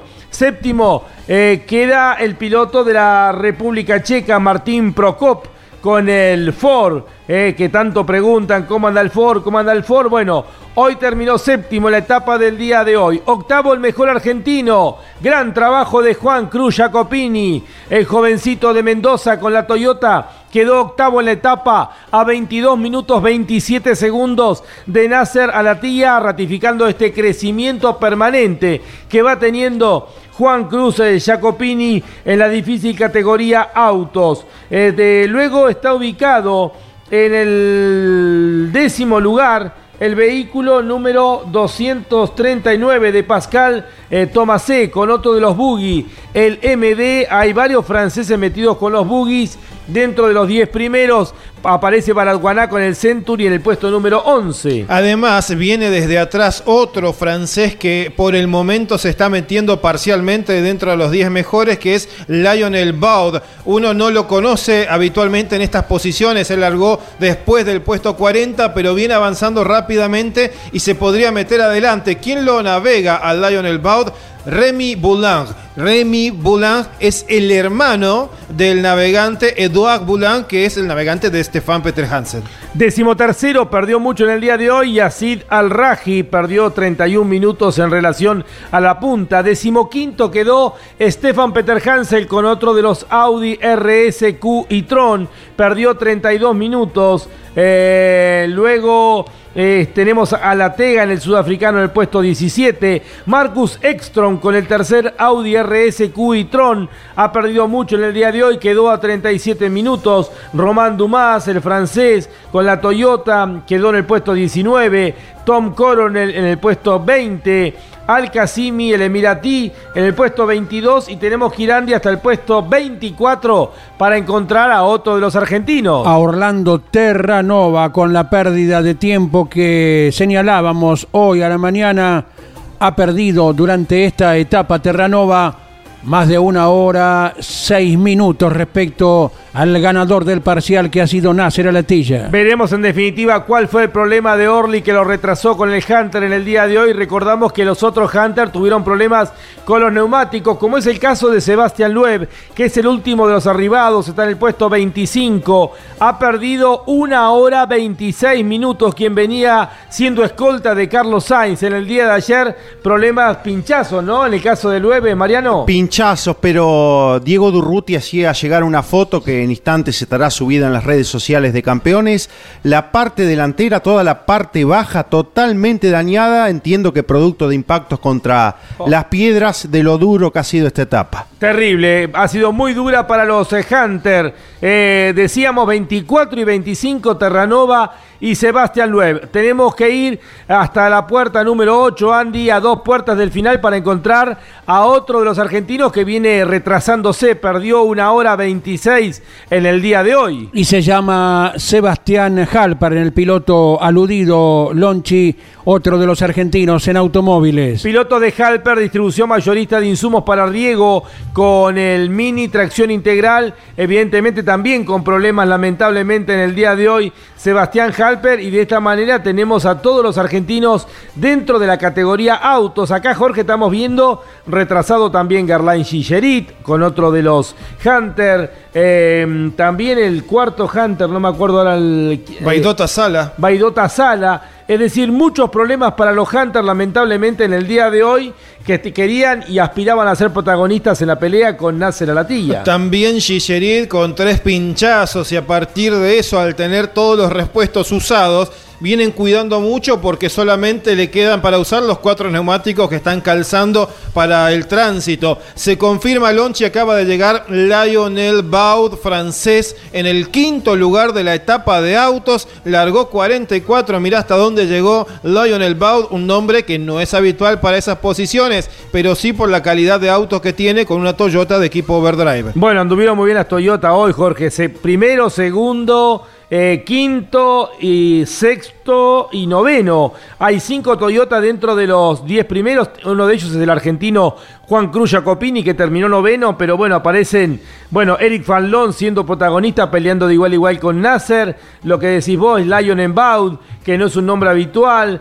Eh, un consolidado como Ginil de Villiers y también al joven Juan Cruz Jacopini metidos allí dentro de los 10 primeros. Ha sido una etapa, el de las piedras, que se han sentido muy cómodos las Toyota, ¿no? Eh, pareciera que el vehículo que, tiene más formación de desarrollo a lo largo de los años y comprobado ritmo como la Toyota robusta eh, se, ma- se manejó de buena manera delante de los inconvenientes de los Hunter, muy veloces pero que penaron en esta jornada y aparecieron al menos dos, eh, dos buggy entre los 10 mejores. Podemos sumar al, número 11, Brian Barabanac también 11 en la etapa, son tres buggy muy bien ubicados. Los MD que son los eh, viejos Optimus con una nueva eh, que han eh, puesto en el desarrollo, así que los autos de tracción simple, yo decía, tienen la ventaja de inflar y desinflar neumáticos desde arriba del auto. Eh, para ir un, poco más allá, esa ventaja te permite, según lo duro o complejo, lo filoso o no que sean las rocas, pueden variar el, inflado del neumático para estar siempre en lo óptimo. Lo que decía Jorge, tres dentro de los 10 primeros de tracción simple. Tenemos el Century de Serradorí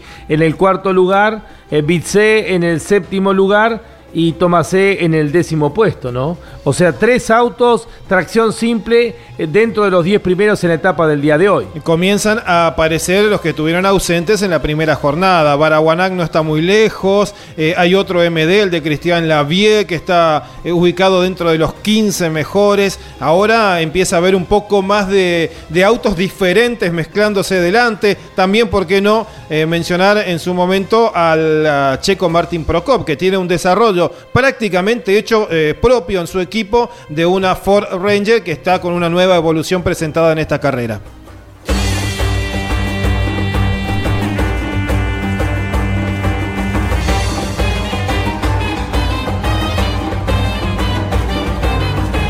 Halpern, distribución mayorista de insumos para riego, tuberías y filtrado de agua.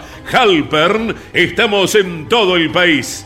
Puma Energy, Rally Team, calidad para la exigencia más salvaje.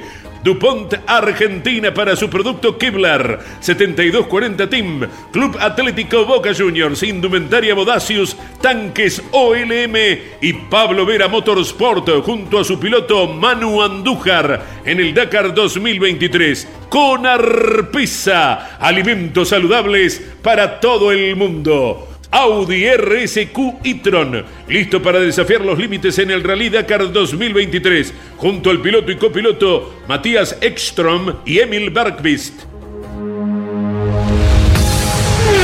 Tu pasión por el automovilismo no descansa en la semana. Estás escuchando Campeones Radio.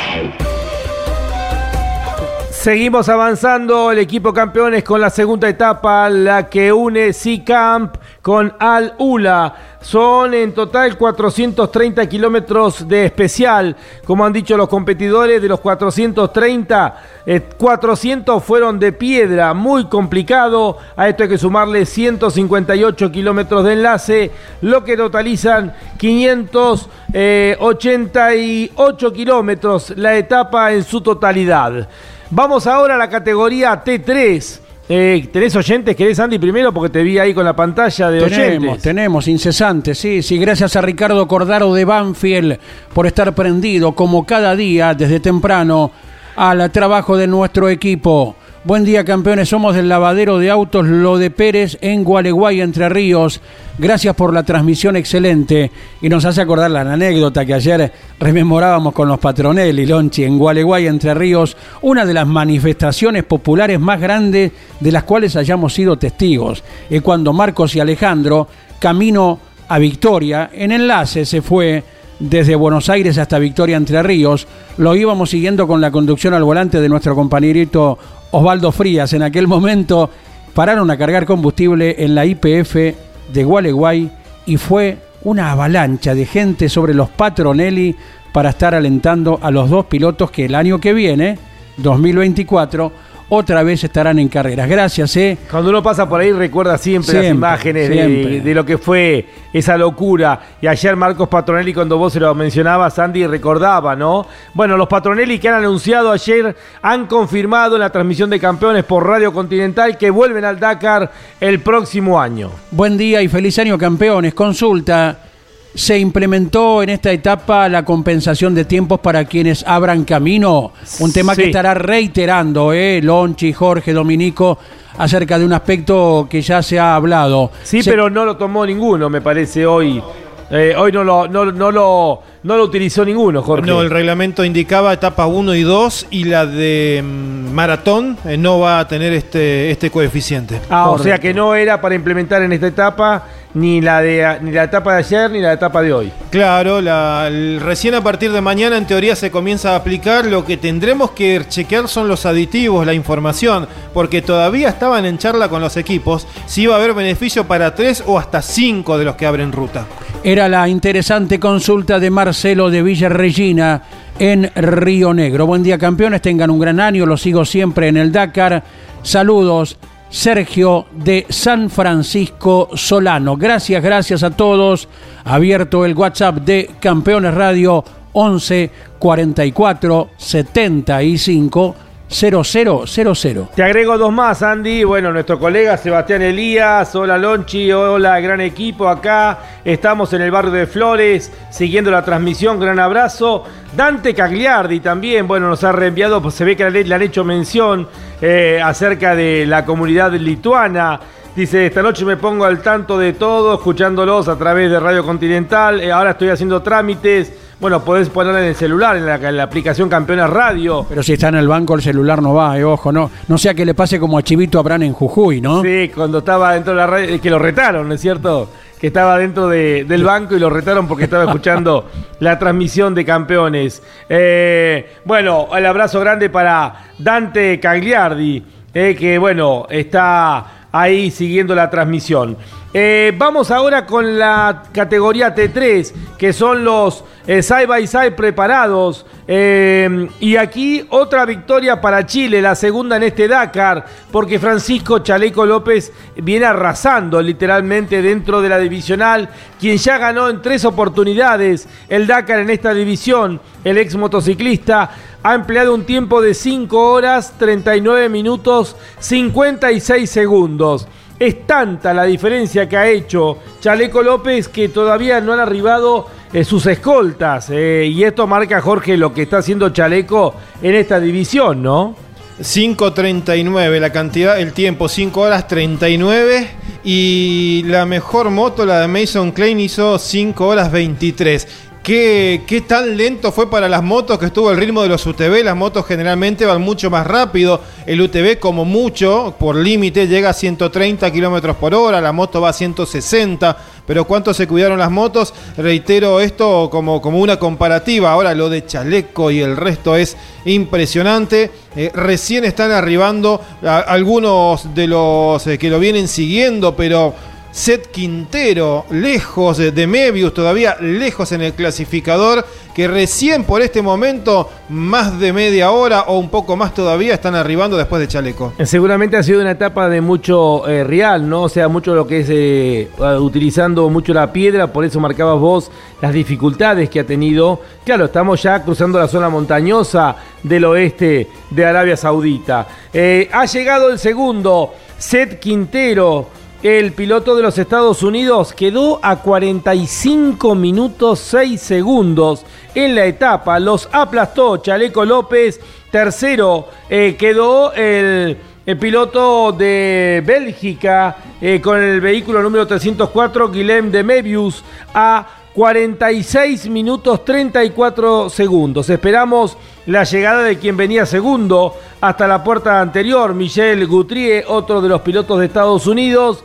También a Austin Jones, que venía en el quinto lugar para destacar el sexto puesto de Cristina Gutiérrez ya a dos puertas. Y acá uno ve, Jorge, las diferencias todavía de una categoría donde la confiabilidad hace que se generen muchas diferencias entre unos y otros, porque ya llegaron tres vehículos, hay dos solamente en la puerta 9, hay uno solo en la puerta número 8 y tenemos que ir a la puerta 7 para encontrar al resto de los competidores que están dentro del top 10. Y acá mm, están, entre otros, Antoine Meo, el piloto francés, eh, también está el piloto de Arabia eh, Saudita, eh, el vehículo de eh, Saleh Al Saif, eh, también el francés Secaldi Pizón, después está el brasilero, este es el hijo de Bozano, es... No, o no. Eh, entiendo que es el- eh, puede ser un hijo tal vez porque dice Bozano Jr. Eh, Pamela estaba casada con otro piloto, de hecho después el piloto lo dejó a un lado y, y empezó a manejar ella. Claro, ¿te acordás, cuando, Jorge, cuando que- hablamos en vivo acá en la radio? ¿Te acordás que la, la fuimos a buscar, que fue la sorpresa en la primera etapa en La Rioja? Eh, Pamela Bozano dice, pues, sí, mi, antes manejaba mi marido, yo era el navegante, y después eh, como que eh, resultó más rápida ella que el marido. Pamela Bozano, que está metida ahora en la etapa del día de hoy en el, eh, en el décimo lugar. O sea que tiene ahora el manejo total. Lo tenía ya en la casa y ahora también en el vehículo. Así es, Pamela Bozano está metida dentro de los 10 primeros en la etapa del día de hoy. Está también ahí eh, Daniel Aquel, la saudita, metida en el puesto 12, peleando con, eh, con David Sile, el chico pampeano, el piloto de Colonia 25 de mayo, y el que sigue con problemas, pero avanzando, pero evidentemente con problemas porque hoy perdió una hora 17 minutos, es el piloto con arpesa Fernando Álvarez Castellano, que está a tres puertas del final de la etapa, ¿no? Están a la misma altura entonces Álvarez Castellano y David Sile. Sile que es piloto rocker, Soxy, Puma Lubricantes y Sile Agro. Y tenemos eh, más pilotos, Andy, dentro de la categoría T3. Tenemos eh, a un navegante de un chileno, de Del Río. Claro, ahí estamos entonces con la máquina 335, donde maneja Lucas del Río, lo navega Bruno Giacomi, el eh, especialista en navegación mendocino. Han dejado atrás ya la puerta número 7 de 10 que tiene la presente etapa. Reenganchados ellos ayer con un problema de motor, eh, fue en realidad otra baja de la carrera original, eh, ya no va a ir por, el, por la medalla de, finalista eh, Bruno Giacomí y Lucas del Río por ese abandono ayer, hoy están reenganchados y otro que se retrasó muchísimo protagonista es Ignacio Casale, que estaba bien ubicado después del inicio entre los 10 mejores y ahora viene con más de una hora de retraso. MEFA Ingeniería junto a su piloto Alejandro Fantoni en el Dakar 2023. Con Arpisa, alimentos saludables para todo el mundo. Colombo y Magliano, más de 80 años de servicio en negocios agropecuarios, mercado agroganadero, ventas particulares, remates de cabaña, televisados y físicos, cereales, corredores, acopiadores de granos, campos, compraventa y arrendamientos. Contáctenos a través de nuestro sitio web www.colomboymagliano.com.ar. El Greco Confitería, Restaurante y Roticería de primera calidad. Contamos con las mejores roscas de Reyes. El Greco, Avenida Rivadavia 5353. El Greco 49010681 49013918. Para estar informado las 24 horas, ingresa a www.campeones.com.ar. Una cita obligada para conocer lo que está pasando. Les recordamos que estamos todos los días eh, durante estas dos semanas del Dakar 2023 a través de Campeones Radio a partir de las 9 de la mañana transmitiendo cada una de las etapas y a partir de las 22 horas el resumen por Radio Continental y Campeones Radio de 22 a 24. Eh, ya tenemos eh, cuatro ganadores en la categoría motos, autos, cuatriciclos y en la categoría T3. Dentro de la T4 estamos a dos puertas del final de la etapa. La pelea es directa, aunque ha marcado una buena diferencia en la puerta número 8 el polaco Marek Goksal. 4 horas 47 minutos 31 segundos. Segundo está el argentino Jeremías González Ferioli a 42 minutos 6 segundos. Tercero el brasilero Rodrigo Lupi de Oliveira a 44 minutos 36 segundos. El cuarto lugar viene siendo peleado Andy por otro equipo que tiene eh, representante argentino. Lo maneja el eh, guatemalteco eh, Sebastián Guayasamín. Piloto sigue. Eh, perdón, ecuatoriano. Ecuatoriano, ahí estamos, centroamericano, el Sebastián Guayasamín que va con Ricardo Torlachi, uno de los más expertos navegantes argentinos, el mendocino. Sebastián Guayasamín, el piloto ecuatoriano, está en el cuarto lugar. eh, piloto sudamericano, uno de los tantos sudamericanos que se destacan en este Dakar. eh, navegado por quién, Andy, por qué argentino. Eh, por Ricardo Torlachi. Bien, peleando ahí el cuarto lugar junto con otro de los polacos. Eh, este, por la letra, decís, Eric Goxal. Este es el más joven, ¿no? Sí, sí, sí, es el que ganó la primera etapa. Bueno, Eric Goxal peleando el cuarto lugar con eh, Guayasamín. Luego están el brasileño Batista, eh, mm, ya en el sexto puesto. Taylor, el australiano séptimo, Basiuska, el lituano octavo, de Sultret, Xavier de Sultret, que viene de la moto, ahora corriendo en la categoría T4, está en el noveno lugar, Farres Gel, el español, otro que viene de la moto, en el décimo puesto. Después tenemos a Conti de Oliveira, es el hijo de Rodrigo, ¿no? Claro, Bruno, que también corre aquí el Sudamerican Rally Race. Está allí a tres puertas del final, igual que Gox, Otto de los Goxal. El Pato Silva, el piloto eh, Colcar, Puma Energy y Vega. Está el Pato 16 en la etapa del día de hoy. A tres puertas del final, el Pato sigue avanzando. Y tenemos otros argentinos, Andy. Bien, vamos a ir con eh, Nicolás Cavigliazo entonces.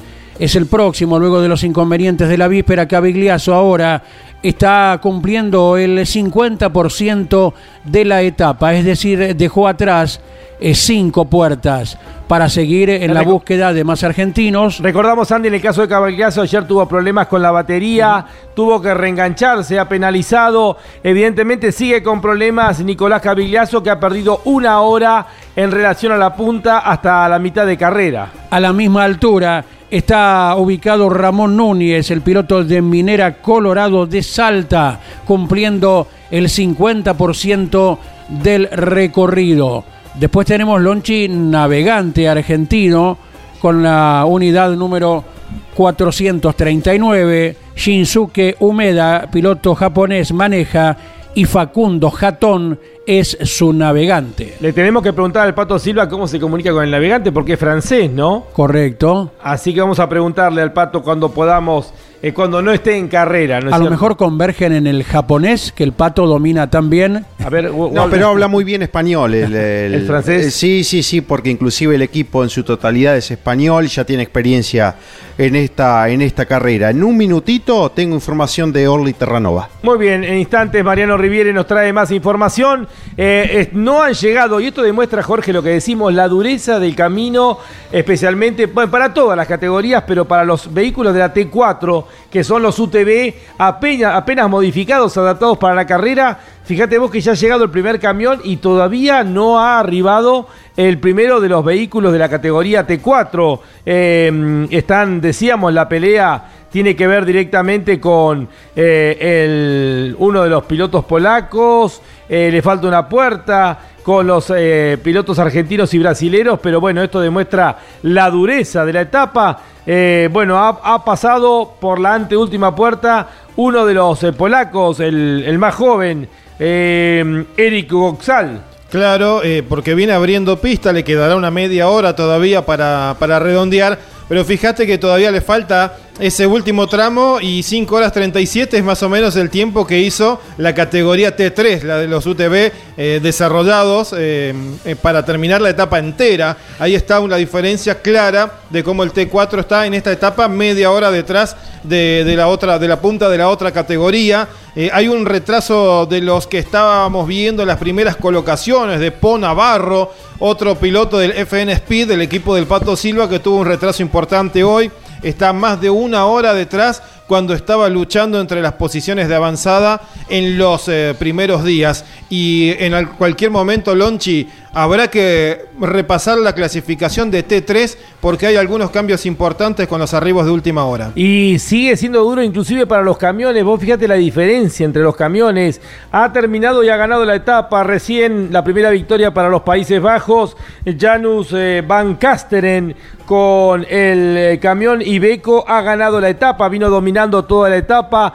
5 horas 25 minutos 8 segundos. Hay un solo camión en la puerta número 9. Es Ales Lopré. El checo con el Praga. Tenemos que ir hasta la puerta 8, dos puertas atrás para encontrar tres camiones. Luego tenemos que ir tres puertas para atrás para encontrar otros tres camiones. Y ya luego cuatro puertas para encontrar a la mayoría de ellos. Lo que demuestra que la etapa del día de hoy ha sido dura, inclusive para los camiones, ¿no? Minera Colorado de Salta, junto a su piloto Ramón Núñez en el Dakar 2023. Rocar, Soxy Puma Lubricantes, Sile Agro, junto a su piloto David Sile en el Dakar 2023. DuPont Argentina para su producto Kevlar, 7240 Team, Club Atlético Boca Juniors, Indumentaria Bodacius, Tanques OLM y Pablo Vera Motorsport junto a su piloto Manu Andújar en el Dakar 2023. Audi RSQ e-tron, listo para desafiar los límites en el Rally Dakar 2023 junto al piloto y copiloto Stefan Peter Hansel y Eduard Boulanier. Campeones Radio. 24 horas con lo mejor del automovilismo. Continúa el equipo campeones con la segunda etapa, la que une C-Camp con Al Ula.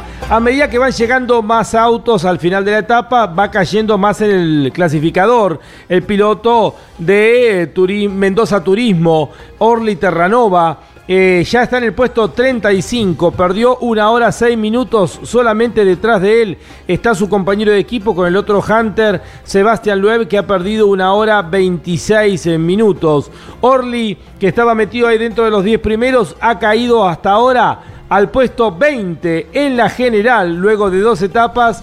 ¿Y qué tenemos para contar acerca del representante de Mendoza Turismo, Mariano? Evidentemente Lonchi ha tenido algún otro inconveniente, pero un motivo en parte del retraso fue cuando se detuvo a auxiliar a Sebastián Loeb. Ya no tenía este más neumáticos para reemplazar, producto de los pinchazos. Se detuvo Orly, le cedió uno de los de repuesto del piloto Mendoza Turismo. Luego avanzó y Loeb, al finalizar la especial, ha manifestado, fue un infierno esta especial.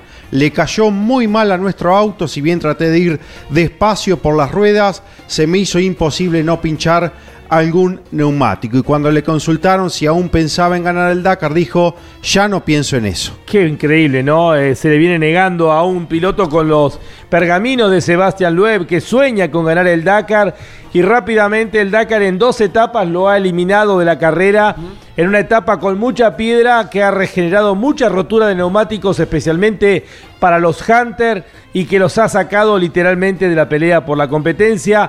Todo se ha simplificado pareciera hasta aquí para Nasser Alatilla, ¿no?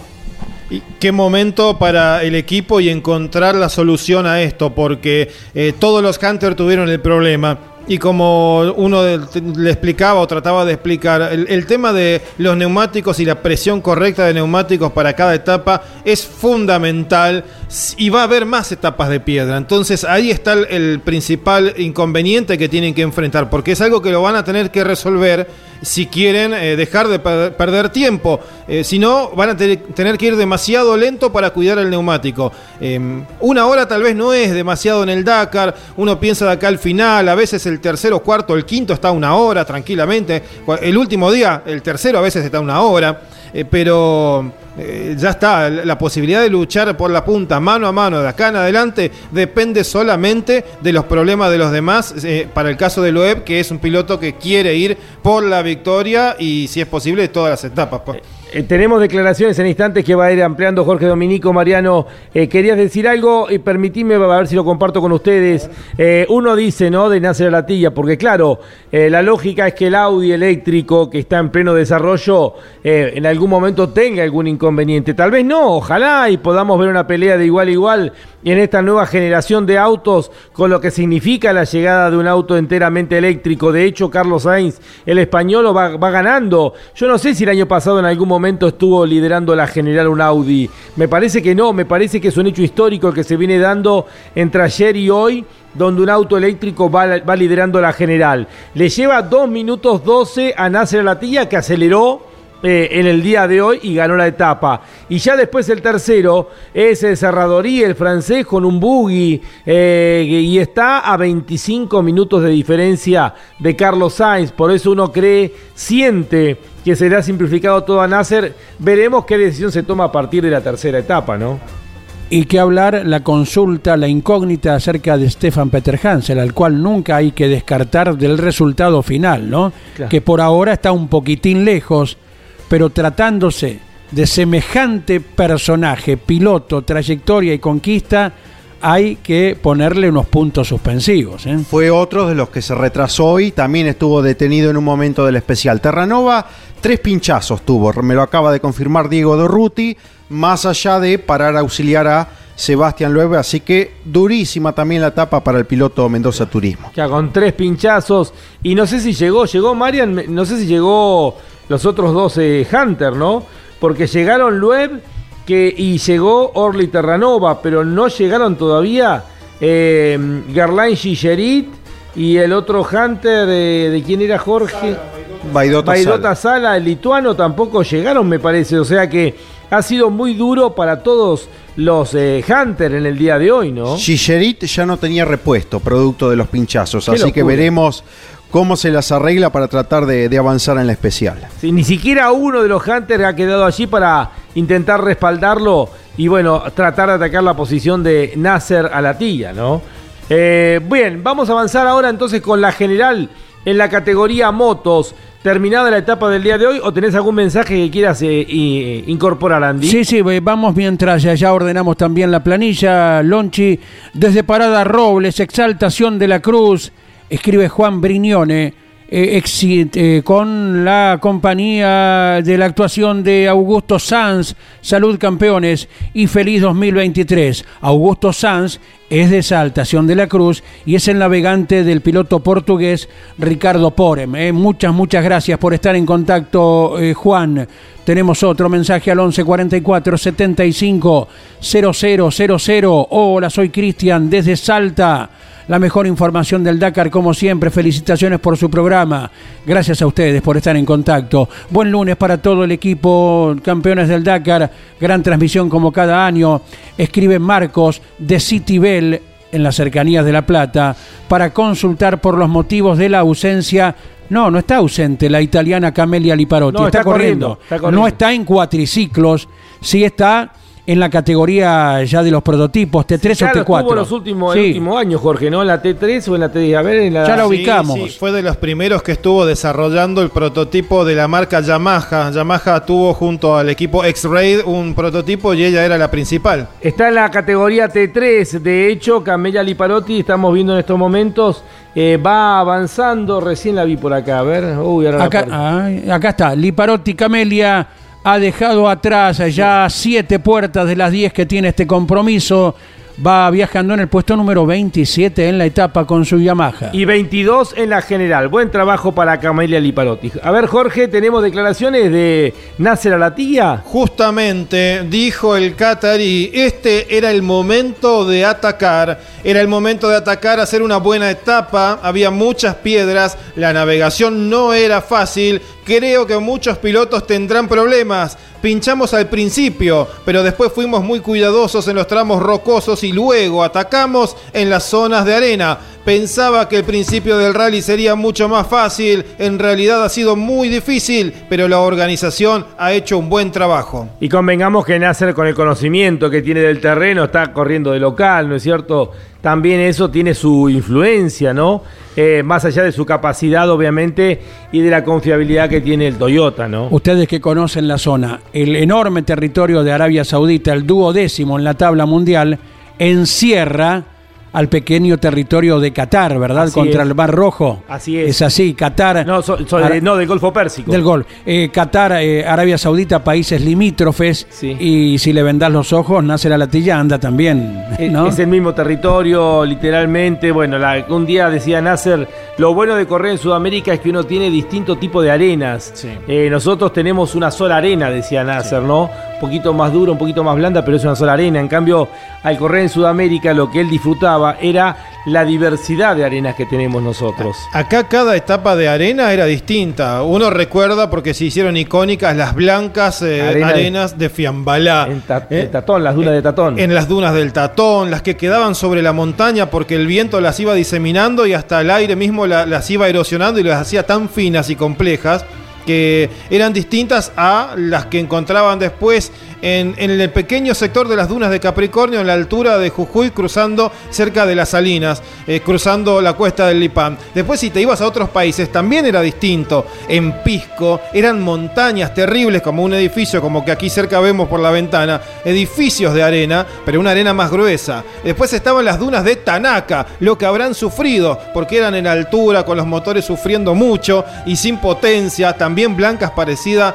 a, a las de Fiambalá. Y la ruta misma, la de asfalto, estaba repleta de, de esa sensación de, estar de- deslizando todo el tiempo. Todo el territorio sudamericano era distinto. Y acá es muy parecido lo que, lo que se ve en Qatar, lo que se ve en Abu Dhabi cuando se corren los Emiratos Árabes. Probablemente parecido a una parte de lo que irá en la segunda etapa, en la segunda semana de este Dakar, en el Rubal Jalí, en el Empty Quarter. A esto hay que sumarle acá en Sudamérica, Jorge. Bueno, primero en Fiambalá, ver las montañas es un paisaje increíble. Catamarca es una de las provincias más lindas y menos promocionadas, lamentablemente, ¿no? Porque con lo que es Fiambalá, las termas, inclusive me decía Sergio Maravilla Martínez, nuestro gran campeón de boxeo, que ahí se curó él la rodilla de una infección que tenía en Fiambalá, en las termas. Pero uno ve las, las- ve las montañas con esa arena, parecía que estuvieran nevadas. Y cuando uno le, le cuentan los vaquianos, por allá iban los autos, lo que era verlos de día, de noche, en esas gigantescas montañas. Eh, la zona se llama eh, los, eh, no sé, los 5000 puede ser, porque varios picos superan los 5000 o los 6000, ¿no? Los 6000, porque varios picos superan los 6000. A eso le sumamos las arenas de Copiapó, cuando se iba al desierto de Atacama. Y la Camchaca era la, la niebla. La niebla, la Camanchaca. La Camanchaca, la niebla que aparecía. 10, 11 de la mañana y todavía había niebla.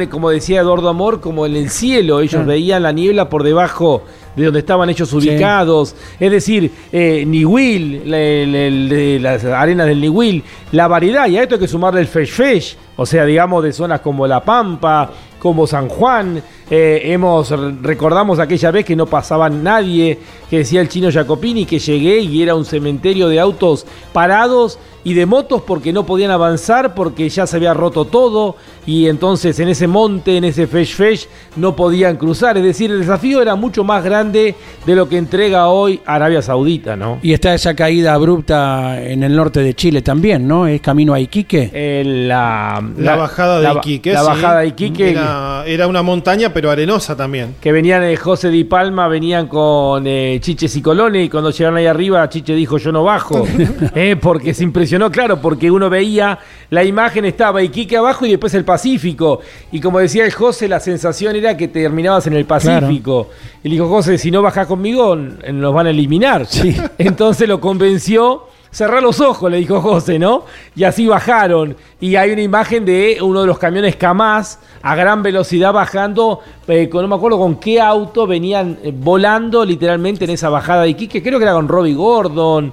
Eh, bueno, imágenes que, han, que han quedado perpetuadas. O aquel día también de la lluvia, del fango, cuando venía Cyril Desprez y creo que fue con eh, Elder Rodríguez que se quedaron clavados los dos en el fango y Elder lo ayudó a Cyril Desprez, creo, y Cyril Desprez siguió y lo dejó clavado ahí a Elder Rodríguez.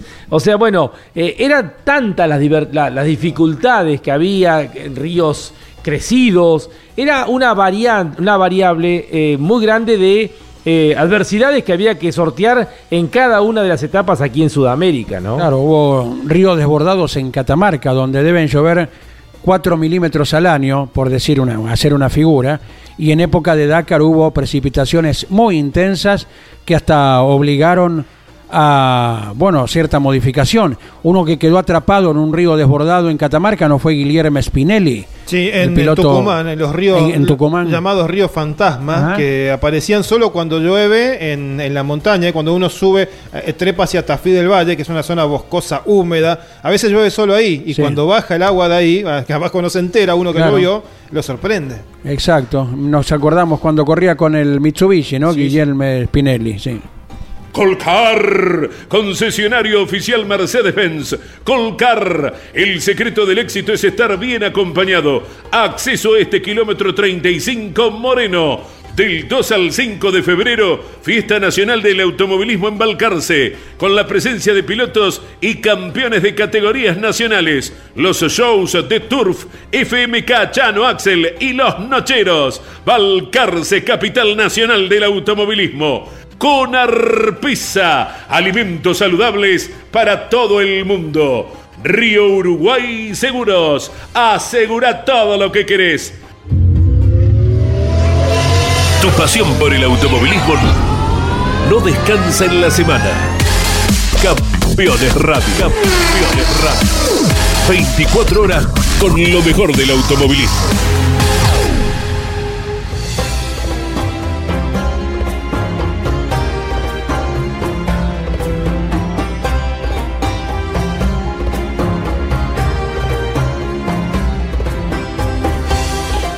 Más gente que se va comunicando con el 11 44 75 0000. Impecable trabajo como siempre. Bueno, gracias por los conceptos. Son muy halagadores eh, para nosotros. Me hace vivir la carrera a cada instante como todos los años. Saludos al equipo y en especial a Miguel Páez, Gustavo Krenz, desde Coronel Suárez. Por allí anduvimos de paso hace algunos días. Hola equipo campeones, excelente año. Saludos desde Gualeguay, HM Calcos, un fiel escucha y buena transmisión. Sigan así y nos envía la fotografía de su atelier, ¿eh? donde produce seguramente muy buenas eh, calcomanías para todo el país. Gracias desde Gualeguay, Hugo, por estar en contacto al 11 44 75 0000. Vamos ahora con la general en la categoría eh, motos. Luego de dos etapas va ganando eh, Mason Crane, el de Estados Unidos, con la KTM. 1-2 para KTM, 1-2-4 en realidad. 9 horas 38 minutos 28 segundos. Segundo Toby Price, el australiano, a 1 minuto 41 segundos. Tercero, vamos a ver cómo está el pie del mejor piloto Honda, Joan Barrera Bort, el español a 2 minutos 3 segundos. Cuarto, el mejor argentino, Kevin Benavides, a 2 minutos 25 segundos. Gran trabajo de Kevin. Quinto, Daniel Sanders, el australiano, con la mejor moto Gas Gas, a 2 minutos 55 segundos. Sexto está Ricky Brave, ganador de la etapa del día de ayer el piloto de Estados Unidos. Octavo, otro de los americanos, Skyler House, con la mejor Ubarna. Luego viene séptimo Skyler House. Octavo, el chileno Pablo Quintanilla. Noveno está Matías Wagner, el austríaco. Y décimo, el alemán Sebastian Bühler. Un décimo Van Bereven. Décimo segundo Branch. Décimo tercero Santolino. Décimo cuarto Andy. Tenemos a otro argentino. Es Luciano Benavides en esa posición. Décimo quinto el chileno eh, Cornejo. Décimo sexto otro argentino. Se llama Franco Caimi. Tres argentinos dentro de los 20 primeros. 17 Rodríguez de Portugal, 18 Michek de República Checa, 19 Docherty de Sudáfrica, 20 Mayo de Portugal y luego Andy nos vamos al puesto 23 de la general donde encontramos a otro argentino. Ayer ubicamos a Diego Llanos. Y en el puesto 38 tenemos a otro de los argentinos. Y con ellos todos arribados esta mañana en hora de Argentina, al final se llama Stefano Caimi. Bien, eh, ¿algo para completar, Jorge, en la categoría motos? Eh, simplemente, no, no hemos visto, me parece, demasiada estrategia. Fueron los grupos armándose tal cual fueron transitando en la jornada de hoy, salvo algunos contados casos. Eh, Price, Wagner, algunos más que optaron Cornejo por ir cuidando, pero hasta Kevin Benavides son varios pilotos que están yendo a según les va tocando el ritmo cada día. A partir de mañana, cuando ingrese el coeficiente de abrir ruta, veremos cómo empieza a desarrollarse esta carrera. Y un enorme deportista como es Francisco Arredondo, el piloto guatemalteco, el piloto Puma Energy, ha arribado en el puesto 83. Lo citamos por su hazaña de hace algunos años, ¿verdad? De haber escalado el Everest, ¿no es cierto? Eh, algunos dicen que las hazañas de los argentinos de vivir en nuestro país, es más que subir el Everest, pero bueno, Francisco Arredondo es uno de los personajes del Dakar, ha escalado en su momento el Everest. Información especial para nuestro compañero Pablo Culela, Franco Pico, el italiano, a sus 67 años, ha arribado al final de la etapa y está en la general en el puesto 97. También lo hace Tomás de Gabardo. Tomasito es hijo de Carlo de Sí, Gabardo. sí, Carlo ha sido acaso la puerta fuerte sudamericana a este tipo de competencias. Antes que Chaleco López corrían equipos oficiales. La leyenda, ¿no? De chilena de, de, de motos. Corrió inclusive eh, eh, acá en Sudamérica con uno de los autos de Robbie Gordon, ¿te acordás? de, de los primeros, eh, los Hammer. Y murió muy joven, inclusive creo que hasta durante un Dakar fue que murió. Eh, estaba entrenando, entrenando fuerte en Chile eh, a mediados de julio, principios de julio, y hace siete años aproximadamente. Un infarto, ¿no? sí, sí, sí, entrenando fuerte, él como siempre, Carlos de Gabardo. Su hijo Tomás, que además es, siempre se desarrolló desde adolescente como periodista eh, de hobby, está corriendo el Dakar en el puesto 69 de la general. Uno de los jóvenes es, ¿no? Sí, sí. Y detrás suyo está Sandra Gómez que la hemos reconocido en su momento, doble de riesgo, eh, enseña a manejar eh, esta española en varios, es la que había hecho la, mm, eh, la toma secuencia del ingreso en la casa de papel eh, de Ah, cierto, cuando sí. Tokio regresaba a la casa de la moneda, una cosa extraña, no, no voy a spoilear, la casa de papel la vio todo el mundo. Eh, Sandra Gómez había hecho eso, pero este año está enferma, viene recuperándose de una mononucleosis, casi no pudo entrenar, está muy fatigada, eh, tuvo meses con fiebre y recién ahora está eh, más o menos intentando recuperarse, pero no se quiso ausentar del Dakar. Eh, con la labor de Leo Moreno junto a Iván Miori en el arranque, uno se fue enterando de qué quería decir espoliar. Era la traducción de no te voy a contar el final, ¿no? Claro, exactamente. No, te voy a contar la serie que estás viendo. Exacto. Eh, ah, y de hablando de doble de riesgo, también teníamos nuestro propio doble de riesgo, el piloto de Pergamino. Ay, se me hizo una. Sí, Basi. Ah, Basi, Gustavito Basi. Gracias, Mariano. Pegó el grito de allá del fondo. Gracias, Mariano, siempre atento a todo. Eh, Mariano Riviere, me tenés que dar el cuarto mecánico del vehículo 87 de la clase 2, Mariano. Eh, Eh, Gustavo Bassi se había robado las, eh, las estampillas del Nueve Reinas. Exactamente. En el Puerto Madero. Otro de los dobles de riesgo que estuvo en su momento compitiendo cuando el Dakar venía acá a, la Argent- a Sudamérica, ¿no? Y la gente que se sigue comunicando al filo del mediodía en la República Argentina al 11 44 75 0000. Eh, si usted quiere enviar mensaje durante la noche, recuerde que este no es el número. Escuche, más allá de que también emitimos por Campeones Radio hoy de 22 a 23, cuando demos el número de Radio Continental. Desde allí estaremos hoy de 22 a 23. El 44 75 0000 es únicamente de Campeones Radio. Para hoy, mañana, todos los días vamos a estar desde las 9 de la mañana hasta pasado el mediodía con cada etapa y veo que siguen cayendo mensajes. Acá me pusieron doble de riesgo, son los integrantes de campeones cuando debían compartir la comida del Greco con Claudio Orellano, dice, Claro. ¿no? Había que llegar antes que él. ¿Y cómo llamaba el informativista Andy que venía siempre para la... Víctor Hugo. Ah, Víctor Basanese, hoy jubilado ya, Víctor Hugo. Le enviamos un, un gran abrazo. Muchas gracias por la transmisión. Vivimos la carrera como si estuviéramos allí mirando la tele. Antes esperábamos a los Reyes, ahora a campeones. Bueno, saludos desde La Plata. José María eh, hace, bueno, muy lindas comparaciones la gente. Ayer había un oyente que decía. Conduce campeones en la butaca derecha continental, cada Dakar. Bueno, me, siento en la bu- me siento en el sillón y, y- y algo de... me- me- Claro, se atan, se ponen el casco. Eh, esa era la figura que hacía la gente. Son muy simpáticos y, y ocurrentes. Mariano Riviera dice que va a escribir algún día un libro de todas las historias que tenemos del Dakar. Del ¿Cómo Dakar, no? ¿no? Va a ser la, la- la biografía no autorizada, va a ser Mariano Riviera. Mariano que tiene teléfono de piloto, de navegante, de los parientes directos de los pilotos, Sí, eh, para que no quede ningún dato librado al azar, ¿verdad? Para que cualquier comunicación se pueda llevar a cabo eh, con la rapidez del caso. Feliz año campeones, escucho desde siempre, ahora es más eh, cómodo hacerlo con la web y la aplicación. ¿Qué pasó con Cyril Despré este año? No está corriendo. No está corriendo Cyril Desprez. Recordamos que él había estado corriendo con los Peugeot en su momento, el equipo Peugeot. Después corrió con esos Peugeot que ya no están este, en este año. Eh, que los había tomado, lo había comprado o adquirido el equipo PH Sport, que también es francés y que tiene una relación con los mecánicos.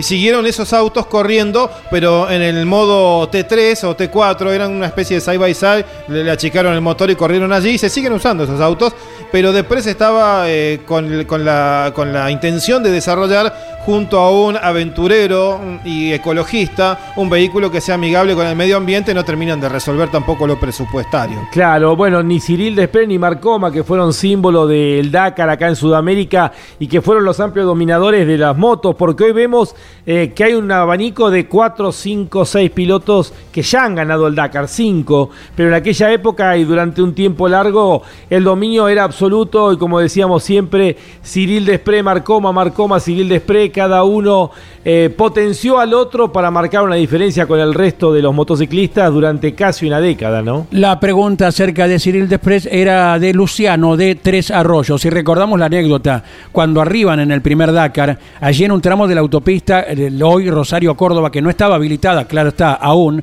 íbamos al encuentro de Juan Pablo Grassi y llegaron los dos colosos de motociclismo y ahí se armó el remolino alrededor de ellos con toda la prensa. Eran los que abrían el camino siempre, Andy. Claro, llegaron los dos motociclistas que se iban alternando antes y después con las victorias y pudimos llegar a poner nuestro telefonito por abajo y capturar eh, la palabra de Cyril Desprez y Marc Coma que se saludaban una vez que había terminado la competencia. Eh, feliz año para todos, somos una familia dacariana y por eso los estaremos escuchando durante toda la carrera, hinchas de Chevrolet, pero la verdad que hace eh, muy destacable la virtud del Pato Silva en cada Dakar, es emocionante, esperamos noticias de él todos los días, un abrazo familia Farías, desde Campana.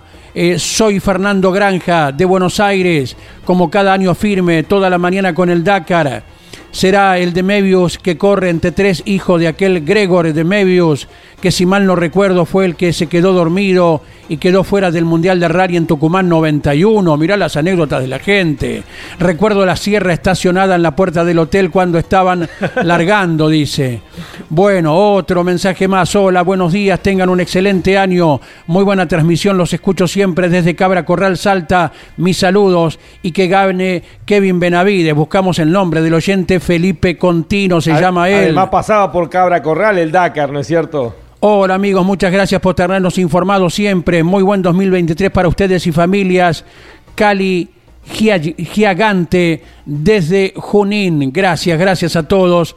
Son muy amables eh, por los conceptos que tienen para nuestro equipo y por sobre todo por estar prendidos a la radio cada día. Y le confirmamos, sí, que es eh, Guillem, es el hijo de Gregory de, de Mebius. Eh, Gregory tiene ocho Dakar corridos y aquí Guillem está haciendo sus primeros pasos. Y qué bien que viene, ¿no, Jorgito? Anda muy bien realmente. Bueno, clasificamos, vamos con Claudio Lellano, luego seguimos con más mensajes y tenemos también ya la general de la categoría cuatriciclos. Audi RSQ e-tron, listo para desafiar los límites en el Rally Dakar 2023, junto al piloto y copiloto Carlos Sainz y Lucas Cruz. DuPont Argentina para su producto Kevlar. 7240 Team Club Atlético Boca Juniors Indumentaria Bodacius Tanques OLM y Pablo Vera Motorsport junto a su piloto Manu Andújar en el Dakar 2023 Toyota Pichetti más de 25 años en el país con venta de 0 kilómetros. Servicios. Toyota Pichetti tu mejor precio y atención. Te esperamos en Arrecifes Junín y Pergamino Rocar, Soxy Puma Lubricantes, Sile Agro, junto a su piloto David Sile en el Dakar 2023. Lucas Valle, piloto de Rawson Chubut, corre con el auspicio de Conar Pesa, Agropez y Atlantis. Para estar informado las 24 horas, ingresa a www.campeones.com.ar. Una cita obligada para conocer lo que está pasando. Continuamos algunos minutos más porque tenemos mucha información para compartir con ustedes en esta segunda etapa que ha unido el C-Camp con Al Ula. Alexander Giroud eh, en la general va ganando. No te me vayas, Mariano, vení que quiero que, a ver, que aportes algo, por favor. Alexander Giroud. Y pobre Mariano está allá, va a los gritos. Está en la producción. lo- No, no, vamos a aclarar, vamos a aclarar, no es que no aporta. Quiero que salgas al aire porque estás. Muchas de las cosas que decimos acá es porque vos eh, te ocupás de, arrimarlas, pero queremos escucharte también, Mariano. Yo sé que a vos eh, perteneces al grupo del TN. Y de las pick-up. Y de las, y de las pick-up, exactamente. Bueno, eh, quédate acá, Marianito, no te me vayas. Alexander Giroud va ganando la general de francés, ganó las dos etapas en cuatriciclos. Duro Giroud, ¿eh? 11 horas, 16 minutos, 34 segundos. Está segundo el argentino Manu Andújar, representante de DuPont Argentina para su producto Kevlar. Es del 7240 Team del Club Atlético Boca Juniors. Indumentaria Bodacius, Tanques OLM y Pablo Vera Motorsport. Manu Andújar hoy rompió el chapón. eh, se le salió la cadena, rompió la cadena, tuvo que cambiarla y está a 8 minutos 28 segundos en la general. Tercero, otro de los argentinos, este está radicado en Estados Unidos, de San Martín de los, de San Martín de los Andes. Pablo Copetti, el neuquino, está a 17 minutos 42 segundos. Cuarto lugar es para Francisco Moreno, el mendocino de Tupungato, a 18 minutos 29 segundos. El quinto puesto es para el piloto de Lituania, eh, Laisvidas Cancius, a eh, 41 minutos 15 segundos. Sexto, Giovanni Enrico de Chile. Séptimo está ubicado el polaco Kamil Wisniewski. Luego en la octava posición está ubicado el eh, piloto de eh, Eslovaquia, eh, Kamil. No, eh, son. A ver, el de Eslovaquia es el vehículo Varga. 153. Varga. Eh, Juraj, Juraj Varga está octavo. Noveno está el piloto de los Emiratos Árabes Unidos, Abdullah Ali. Y el décimo lugar es para el piloto de la República Checa, eh, con el vehículo 156, eh, Soenek Tuma.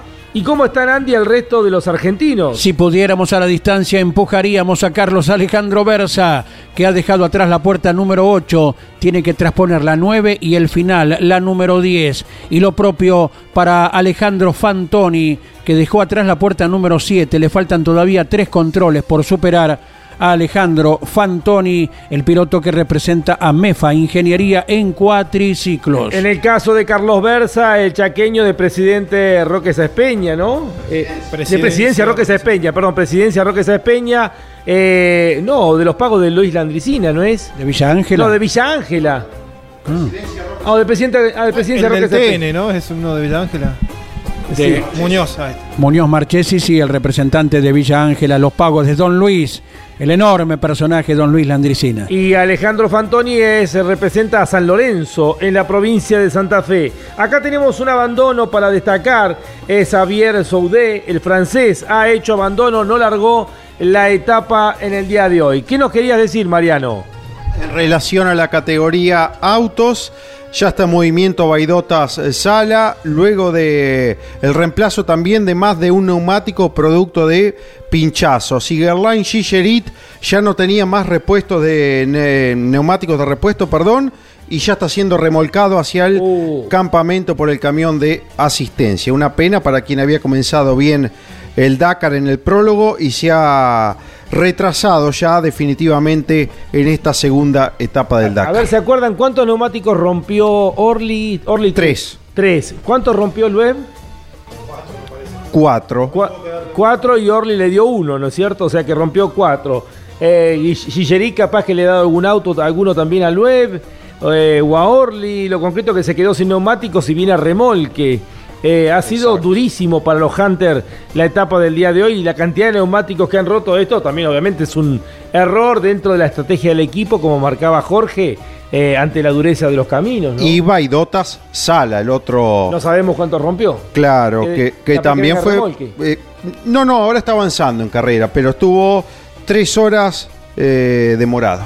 Ajá. Eh, ¿Te acordás de alguna carrera de TN con tantos neumáticos rotos, Mariano? No, hubo, hubo alguna que, que ingresaban permanentemente a, a boxes. Ahí está Ah, el dato de Cayetano. Mira, eh, claro, ganó Claudio Alonso en la clase 3 y Adrián Chiriano en la clase 2. Hicimos la cabina arriba en la torre, allí en la torre de control.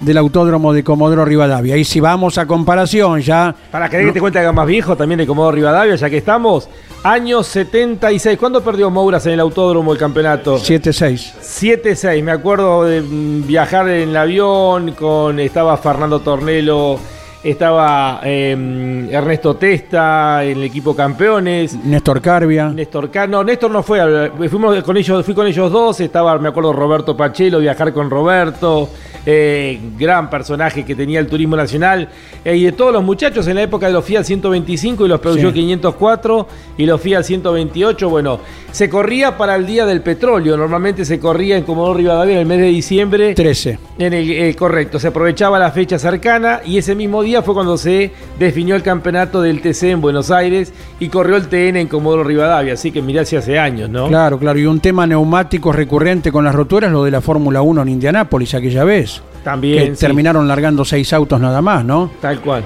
Y el TC2000 de Cabalén en la carrera el día sábado, ¿no? No, hubo otra de neumáticos. TC2000 en el Martín Miguel de Güemes de Salta, que la terminó ganando eh, Nicolás Kern. Sí. ¿eh? El hoy dueño de equipo de la única Turismo victoria Nacional. de Kern, claro. Los clasificaron a Claro. Fineski, claro, tal cual, tal cual. Bueno, los Hunter tuvieron problemas con los neumáticos, pero ¿dónde nos fuimos, no? Sí. De, de Arabia Saudita, los Hunter. Está bien, está bien. Un- un- una cosa va enganchando a la otra, está bien, está bien. Quiere, quiere decir todavía que el par de neuronas que nos quedan más o menos se encuentran cada tanto para recordar algo. Entre cinco algunos se va a acordar, Andy.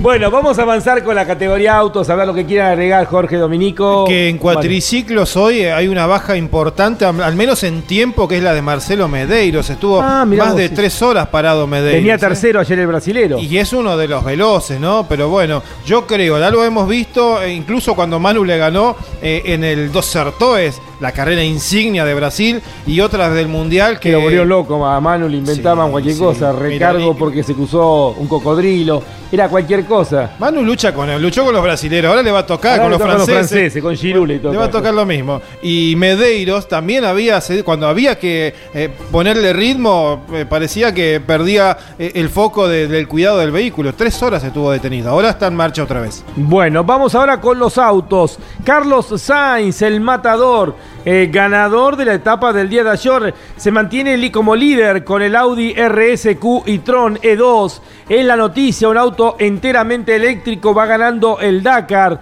Eh, 8 horas 34 minutos 26 segundos su tiempo. Segundo el ganador de la etapa del día de hoy, Nasser Alatilla, el catarí con la Toyota, a 2 minutos 12 segundos. Lo que decíamos, la diferencia que se ha marcado. Por eso vamos a ver, obviamente la carrera faltan 12 etapas por delante, pero la realidad que ha quedado tercero uno de los Boogie y esto demuestra, digamos, la caída de los Hunter que parecían rivales a principio de la carrera. Me refiero a Mathieu Serradorí con el Century tracción simple. Está tercero y todavía no llegamos a la arena, ¿no, Jorge? A 24 minutos 55 segundos.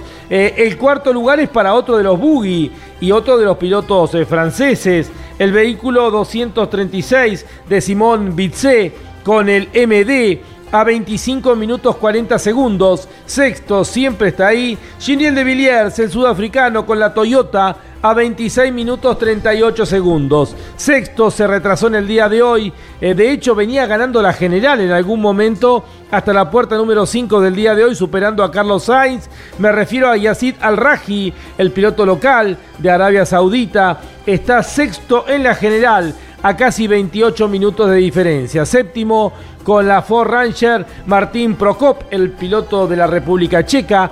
Octavo aparece otro de los Audi RSQ y Tron, Messi Dakar Stefan Peter Hansel. Noveno con otro de los Century, de los Buggy aparece Brian Baradwana, el piloto sudafricano. Décimo otro sudafricano, fíjate que hay tres sudafricanos dentro de los 10 primeros.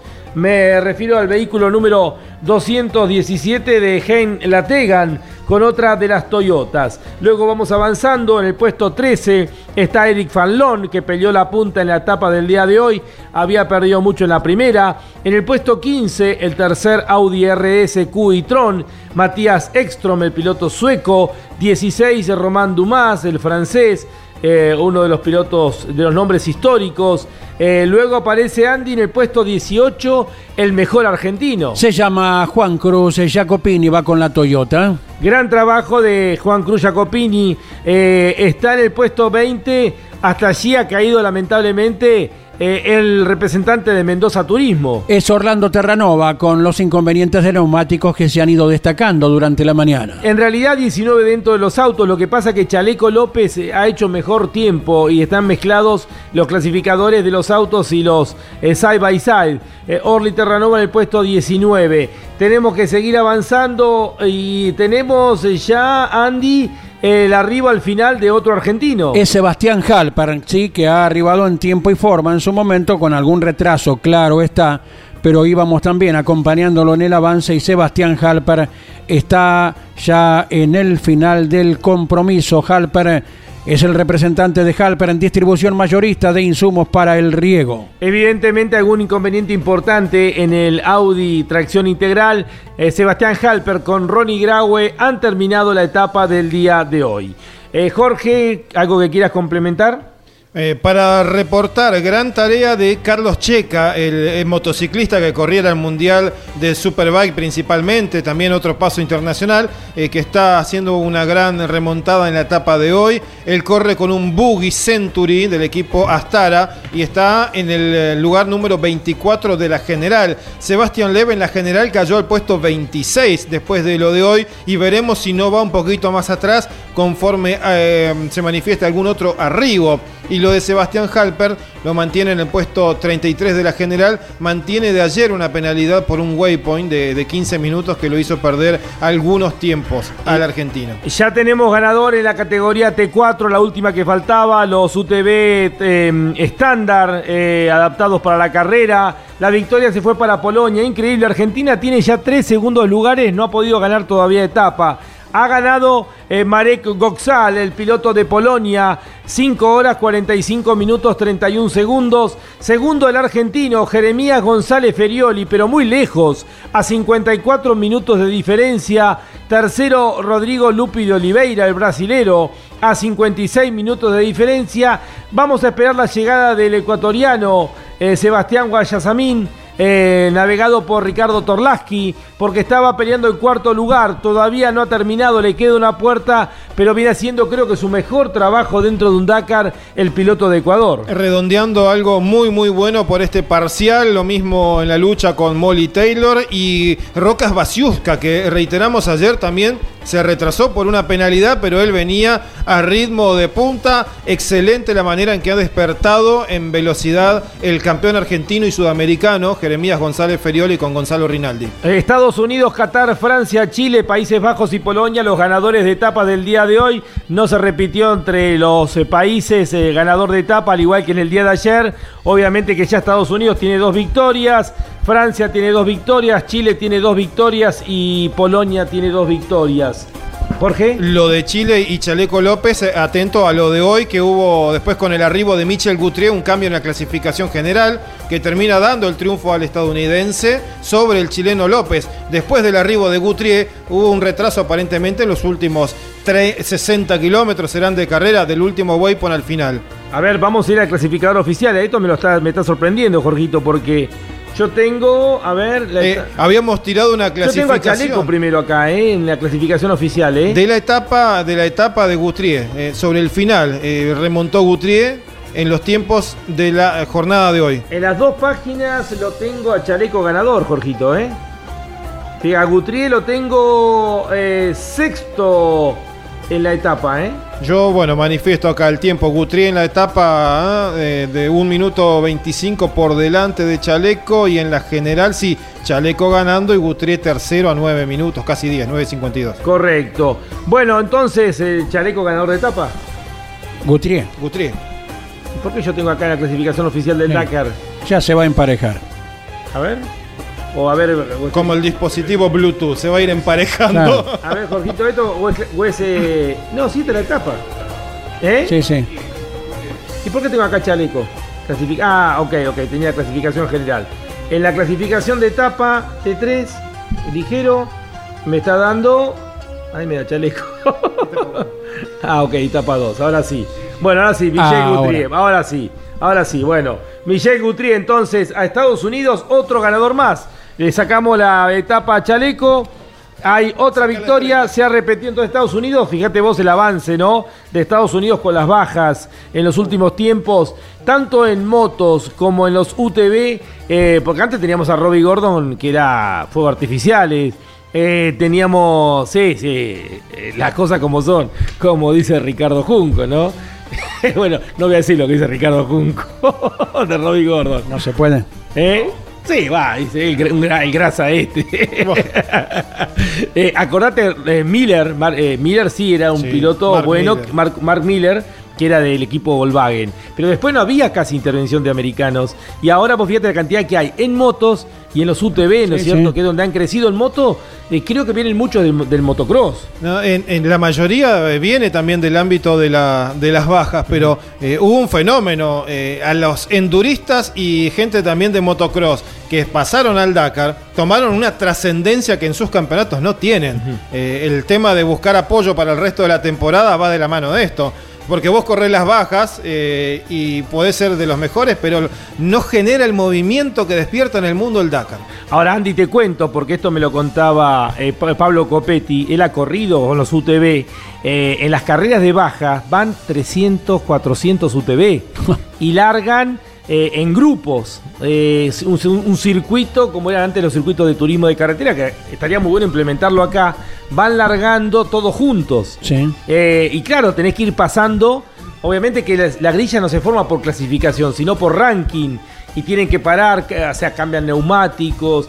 Son carreras que capaz que son de 600 kilómetros en un circuito que tiene una extensión de 100 kilómetros. Son Todos los seis vueltas. condimentos. Bueno, entonces, claro, genera tanto, es una escuela impresionante, digamos. Eh, y de ahí salen tantos pilotos que hoy están dentro de los side by side, de los UTV, ¿no es cierto? Exactamente. Hoy con la cantidad que hay, tranquilamente se podría armar una categoría así acá en Argentina, ¿no? Eh, qué raro no se le ocurrió a nadie. Se le iluminan los ojitos a Lonchi. A mí me encanta. Bueno, a ver, Mariano, vení, vamos a hacer ya la parte final.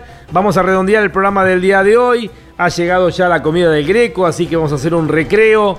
Y hoy, obviamente, a las 22 horas vamos a estar ya haciendo el resumen completo. Obviamente que quedan muchos pilotos en carrera todavía. Eh, lo que quieras agregar, Jorge Dominico, en la parte final del programa del día de hoy.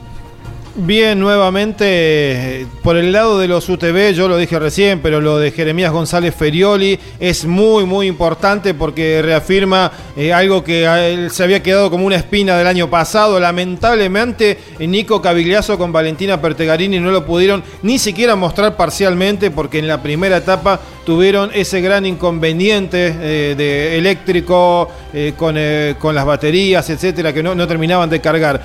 Pero lo de Jeremías hoy me parece es el, el destacado de, de todos los argentinos, más allá de que Manu está peleando allí. Eh, Jere es nuevo en esto del Dakar, nuevo con este auto del South Racing y está demostrando al nivel de punta que está para, para luchar adelante. Mariano. Lonchi, uno de los personajes del Dakar, ya ha hecho abandono, eh, no largó directamente en la segunda etapa. Albert Liovera en camiones, que había comenzado un nuevo proyecto con la marca Ford. El de Andorra se rompió el diferencial producto de un impacto contra una piedra. No lograron solucionarlo y Liovera rápidamente le dice adiós al Dakar. Pocos camiones este año me da la sensación, ¿no? Me parece que ha sido uno de los años con menor cantidad de, de camiones.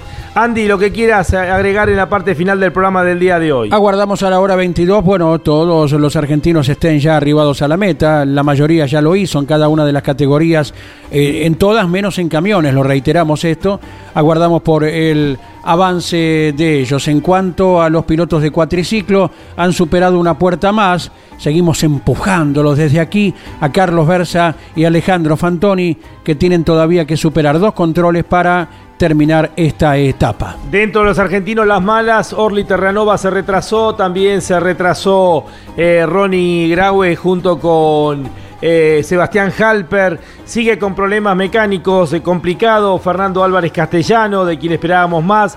Buen trabajo de David Sile dentro de la categoría T3, haciendo su debut. Eh, segundo lugar, como lo apuntaba recién Mariano y Jorge Dominico. Gran trabajo de Jeremías González Ferioli.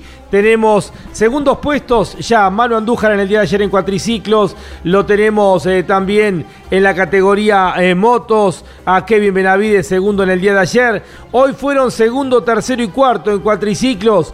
Pablo Copetti, Francisco Moreno, Manu Andújar. Argentina tiene hasta el momento cuatro segundos lugares dentro del Dakar. No ha podido ganar etapas, pero los argentinos están allí siendo protagonistas. El equipo campeones vuelve hoy a las 22 horas con el resumen de esta segunda etapa que unió Sicamp con Al Ula. Segunda etapa de este Dakar 2023. Son 14 etapas. Nos reencontramos a las 22 horas a través de Radio Continental y de Campeones Radio. Hasta luego. Campeones Dakar 2023 por Campeones Radio con el auspicio de las siguientes empresas. Halpern, distribución mayorista de insumos para riego, tuberías y filtrado de agua. Halpern, estamos en todo el país. MEFA Ingeniería, junto a su piloto Alejandro Fantoni en el Dakar 2023. DuPont Argentina para su producto Kevlar 7240 Team. Club Atlético Boca Juniors. Indumentaria Bodacius. Tanques OLM. Y Pablo Vera Motorsport junto a su piloto Manu Andújar en el Dakar 2023. Municipalidad de Balcarce con la 30 Fiesta Nacional del Automovilismo 2023 te esperamos del 2 al 5 de febrero en Balcarce. Toyota Pichetti, Arrecifes, Junín y Pergamino. Con Arpisa, alimentos saludables para todo el mundo. Minera Colorado de Salta, junto a su piloto Ramón Núñez en el Dakar 2023. Colombo y Magliano. Más de 80 años acompañando el desarrollo del campo argentino. Puma Energy. Parar, cargar, seguir. Colcar. El secreto del éxito es estar bien acompañado. Colcar Moreno. Roxer, Soxy, Puma Lubricantes. Sile Agro junto a su piloto David Sile en el Dakar 2023. Río Uruguay Seguros. Asegura todo lo que querés. Audi RSQ e-tron, listo para desafiar los límites del Rally Dakar 2023. Mendoza Turismo, El Greco, confitería, restaurante y roticería de primera. Avenida Rivadavia 5353. El Greco 49010681 49013918. Campeones Dakar 2023. Llevamos la pasión a tus sentidos.